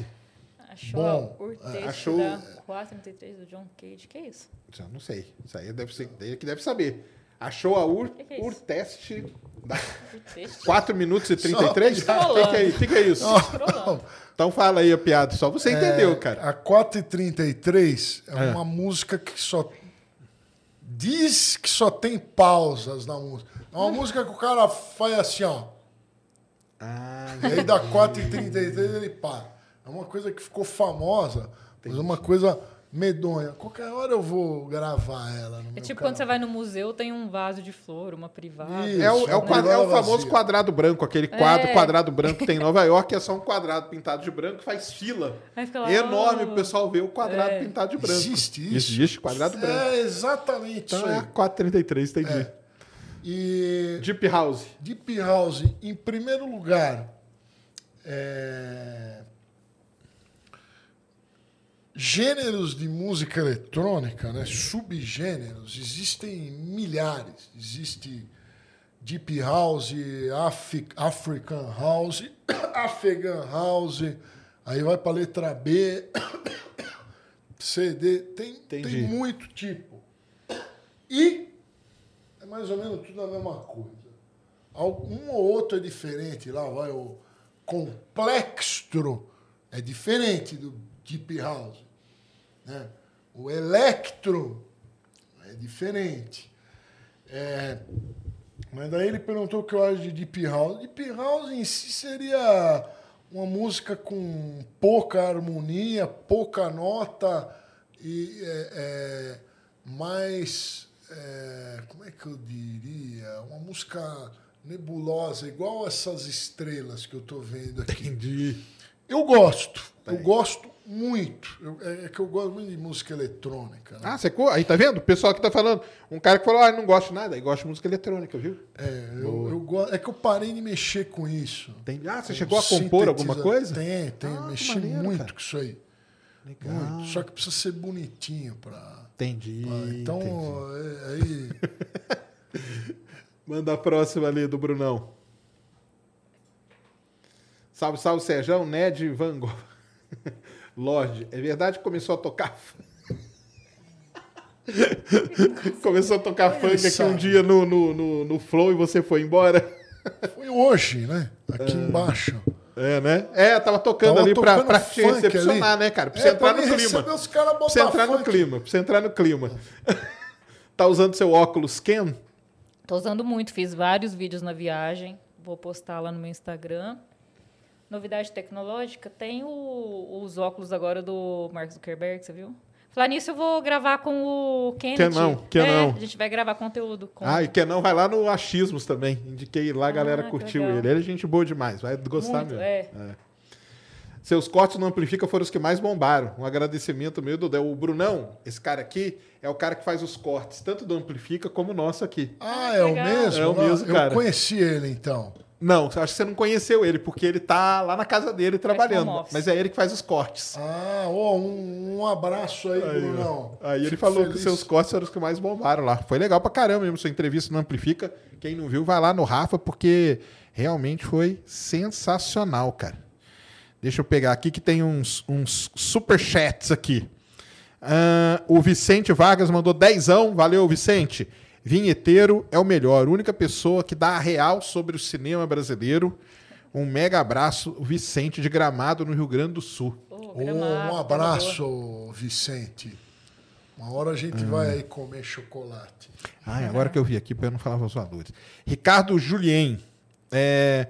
Ah, o cara me corrigiu aqui. Ah, não. Ele falou, eram sete artes liberais. Trivium, que era gramática, dialética e retórica. E o quadrivium, quadrivium, né? Aritmética, geometria, música e astronomia. Tá vendo? Então a música, ela tava lá no negócio basicão lá, antes de ter as coisas. E deveria estar até hoje. É, porque mudou, né? Devia continuar. É, assim. devia mesmo, né?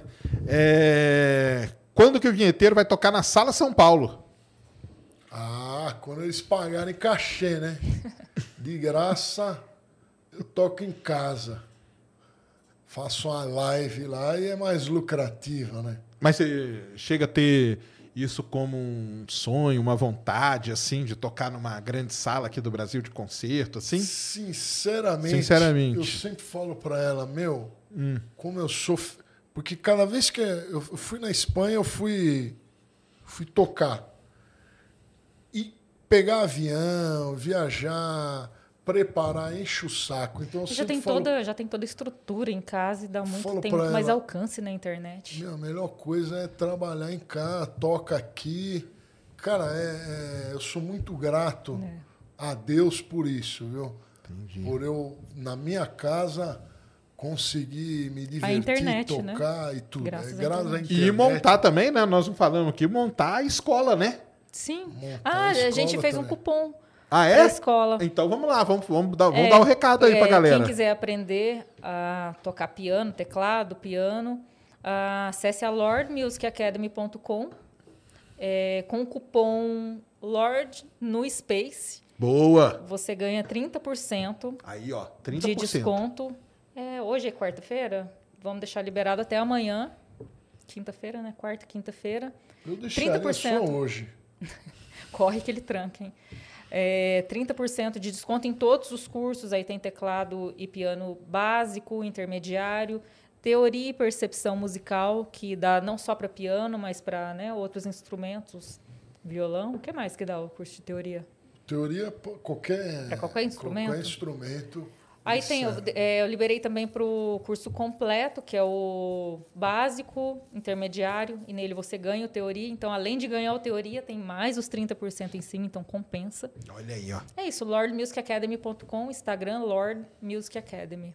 O cupom é Lord no Space. Loja no Space. Vamos deixar aí Loja na descrição, ó. Vamos deixar aí na descrição. Corre lá para aproveitar aí e aprender aí música. Que é muito importante para a vida. Eu tenho um desgosto aí de ter largado, cara, porque eu tenho muita saudade de voltar a aprender a tocar, aprender, né? Porque eu não sei não, é, bateria e tal. Mas o problema também, cara, é que a vida começa, né? A co atribulações e tudo e tal. É, acaba né? que você tem que focar. Aí né? acaba que você tem que focar Uma em coisa alguma ou outra. coisa É. e então não dá, não, infelizmente, né, nós temos um tempo limitado, não dá para fazer tudo que a gente quer, né? Não, mas dá para dar uma encaixadinha. Por Mas exemplo, é. um curso de teoria, por exemplo, você consegue acompanhar alguma coisa aí na bateria? Não, eu vi consegue, lá, eu vi consegue? lá umas, umas Consegue? Curso de teoria, consegue bateria? É, para bateria, acho que não precisa, porque tem muita coisa melódica, né? Bateria é mais para é, bateria tempos. é tempo, é, tem uma teoria específica. É, tem. tem. Uns, uns símbolos diferentes. Ah, é? é, É, Parte tudo, do- da bateria tem uns símbolos específicos. Então não. é Sérgio. tudo diferente. Mas eu tenho, mas é, é muito importante, cara. Então vai lá, entra aí, nós vamos deixar tudo na descrição e aproveite lá para você aprender, porque vale muito a pena, hein? Demais. Deixa eu ver aqui se tem mais alguma. Mil, tá, tava com 2.100 pessoas aqui até agora com a gente, ó. Show de bola demais, tá vendo? É um bom número. Bom número, excelente. O pessoal aqui gostando pra caramba, ó. Tá vendo? Muito bom. Então é isso, né? É, é Quero isso. agradecer demais a você. Deixa aí suas redes todas. Ah, eu falo de tecnologia no meu Instagram, então quem Isso. quiser atualizações de tecnologia, acompanhe o Atualizando, arroba Roberta Klein no Instagram.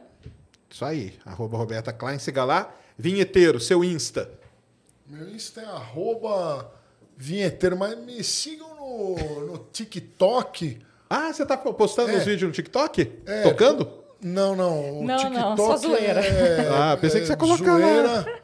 Quem quiser dar risada, aí é o Twitter. O Twitter eu foquei em, em apavorar. Tem umas treta lá no Twitter, será? Você Tem, tem, entra tem. de vez em quando? Não, o Twitter, Twitter é dele é, todo muito dia. movimentado É? e todo É, dia. eu tô ligado, eu sei. É Meu incrível. Twitter é violento, arroba, arroba vinheteiro.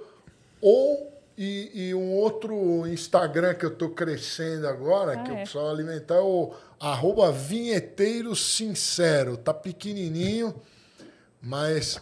Porque eu tenho, eu tenho que ficar separando a rede social do conteúdo. Sim. Conteúdo Porque de piano para conteúdo de zoeira. Vem uma cancelada, Entendi. ela não atinge, ela vai atingir... O vinheteiro sincero, mas não o Não, pianista. não, não, É ela- o, an- é o anti-marketing. Você sabe com o que, que eu lido, né? É o anti-marketing. Então a gente tem que Cancelado separar nada, o marketing do anti-marketing. esse não é Acho- cancelado, Achei não. engraçado um cara, o seguidor veio perguntar esses dias, qual, qual é o qual é o Instagram do vinheteiro? Falei, você já tentou Vinheteiro? Queria mandar mensagem pra você. Qual é o Instagram do vinheteiro, Ai, gente? Ué. Então siga lá. Então tem o arroba vinheteiro, tem o arroba vinheteiro sincero, vinheteiro no TikTok, é tudo vinheteiro, né? Você tem uma memória É, incrível, pá, hein? pô, É tá difícil, né? Você Vinheteiro. joga xadrez também? Coloca vinheteiro e tudo e siga ele no Twitter, que é legal pra caramba o Twitter lá. Ele Twitter é bom. é, É, bom. o único diferente é o vinheteiro sincero. Né? E pra escola, Lord Music Academy. Lord Music Academy, cupom aí, ó. Lorde- Lord no Space. Lord no Space. Vai lá valendo descontão pra você aprender música. Foi bom demais, viu? É, e comentem aí o que, que vocês acham que deve ser estudado desse pequeno cérebro. Tá aí. O pessoal adorou. Gostaram pra caramba. Valeu demais. Roberta, brigadão de novo. Obrigada a você. Ter vindo, sensacional. Vinheteiro, prazerzão, cara, te conhecer. Eu que agradeço. Valeu demais. sempre muito bom estar ter aqui. aceito A hora que você ter quiser. vindo aqui Ele bater fala um que eu só fico bonita aí. pra vir no flow, tá? Ai, Você só fica bonita quando vai no flow. Uh. ai, ai. Valeu demais. Foi muito bom mesmo. Galera, muito obrigado a todos. Agradecer de novo aqui a nossa parceria Insider Store com a gente aqui sempre, desde o início do Ciência. Valeu, Insider. Um abração aí. Estamos aqui ó, de Insider o tempo todo, que é legal demais. Amanhã quem está aqui é o Marcel Campos. Marcel Campos é o Head de Marketing Global da Asus, hein, galera? É que legal. Da ASUS vai estar aqui. O Marcel é um cara, ele mora nos Estados Unidos, mas ele está no Brasil agora. Então ele já foi lá em Starbase, vai contar pra gente qual foi a, a aventura dele lá no, no- em Boca Chica, no Texas, conhecer lá a fábrica do Musk. Ele Putz, transmite os lançamentos, ele transmite o lançamento lá de Cabo Canaveral. Ele vai com o carro dele, leva toda uma Ah, parafernália louco. e transmite de lá o lançamento. É legal demais. Nossa, vai ser imperdível isso aí. E ele está aqui no Brasil esse mês e ele vem aqui amanhã. Então vai ser um papo maneiríssimo. Apareçam aqui 8, 8 e meia, assim. A gente tá começando e é isso aí. Deu aí, Christian? Foi. Hoje não é o Mulambo que tá aqui, não. É o grande Christian que tá aqui, É ó. o Van Gogh. É, o Van Gogh, roqueiro, tá caminho sepultura aqui, ó. E, e veio aqui. Mas um salve aí pro Mulambo também, viu, Mulambo? Que eu sei que você pode estar vendo a gente. Então é isso aí, galera. Nos Salve, vemos amanhã. Mulambo. Salve, Mulambo, isso aí. Um grande abraço a todos vocês. Fomos. Lucky Land Casino asking people what's the weirdest place you've gotten lucky? Lucky? In line at the deli, I guess? Aha, in my dentist's office. More than once, actually. Do I have to say? Yes, you do. In the car before my kids' PTA meeting. Really? Yes. Excuse me, what's the weirdest place you've gotten lucky? I never win and tell. Well, there you have it. You can get lucky anywhere playing at LuckyLandSlots.com. Play for free right now. Are you feeling lucky? No purchase necessary. Void where prohibited by law. 18 plus. Terms and conditions apply. See website for details.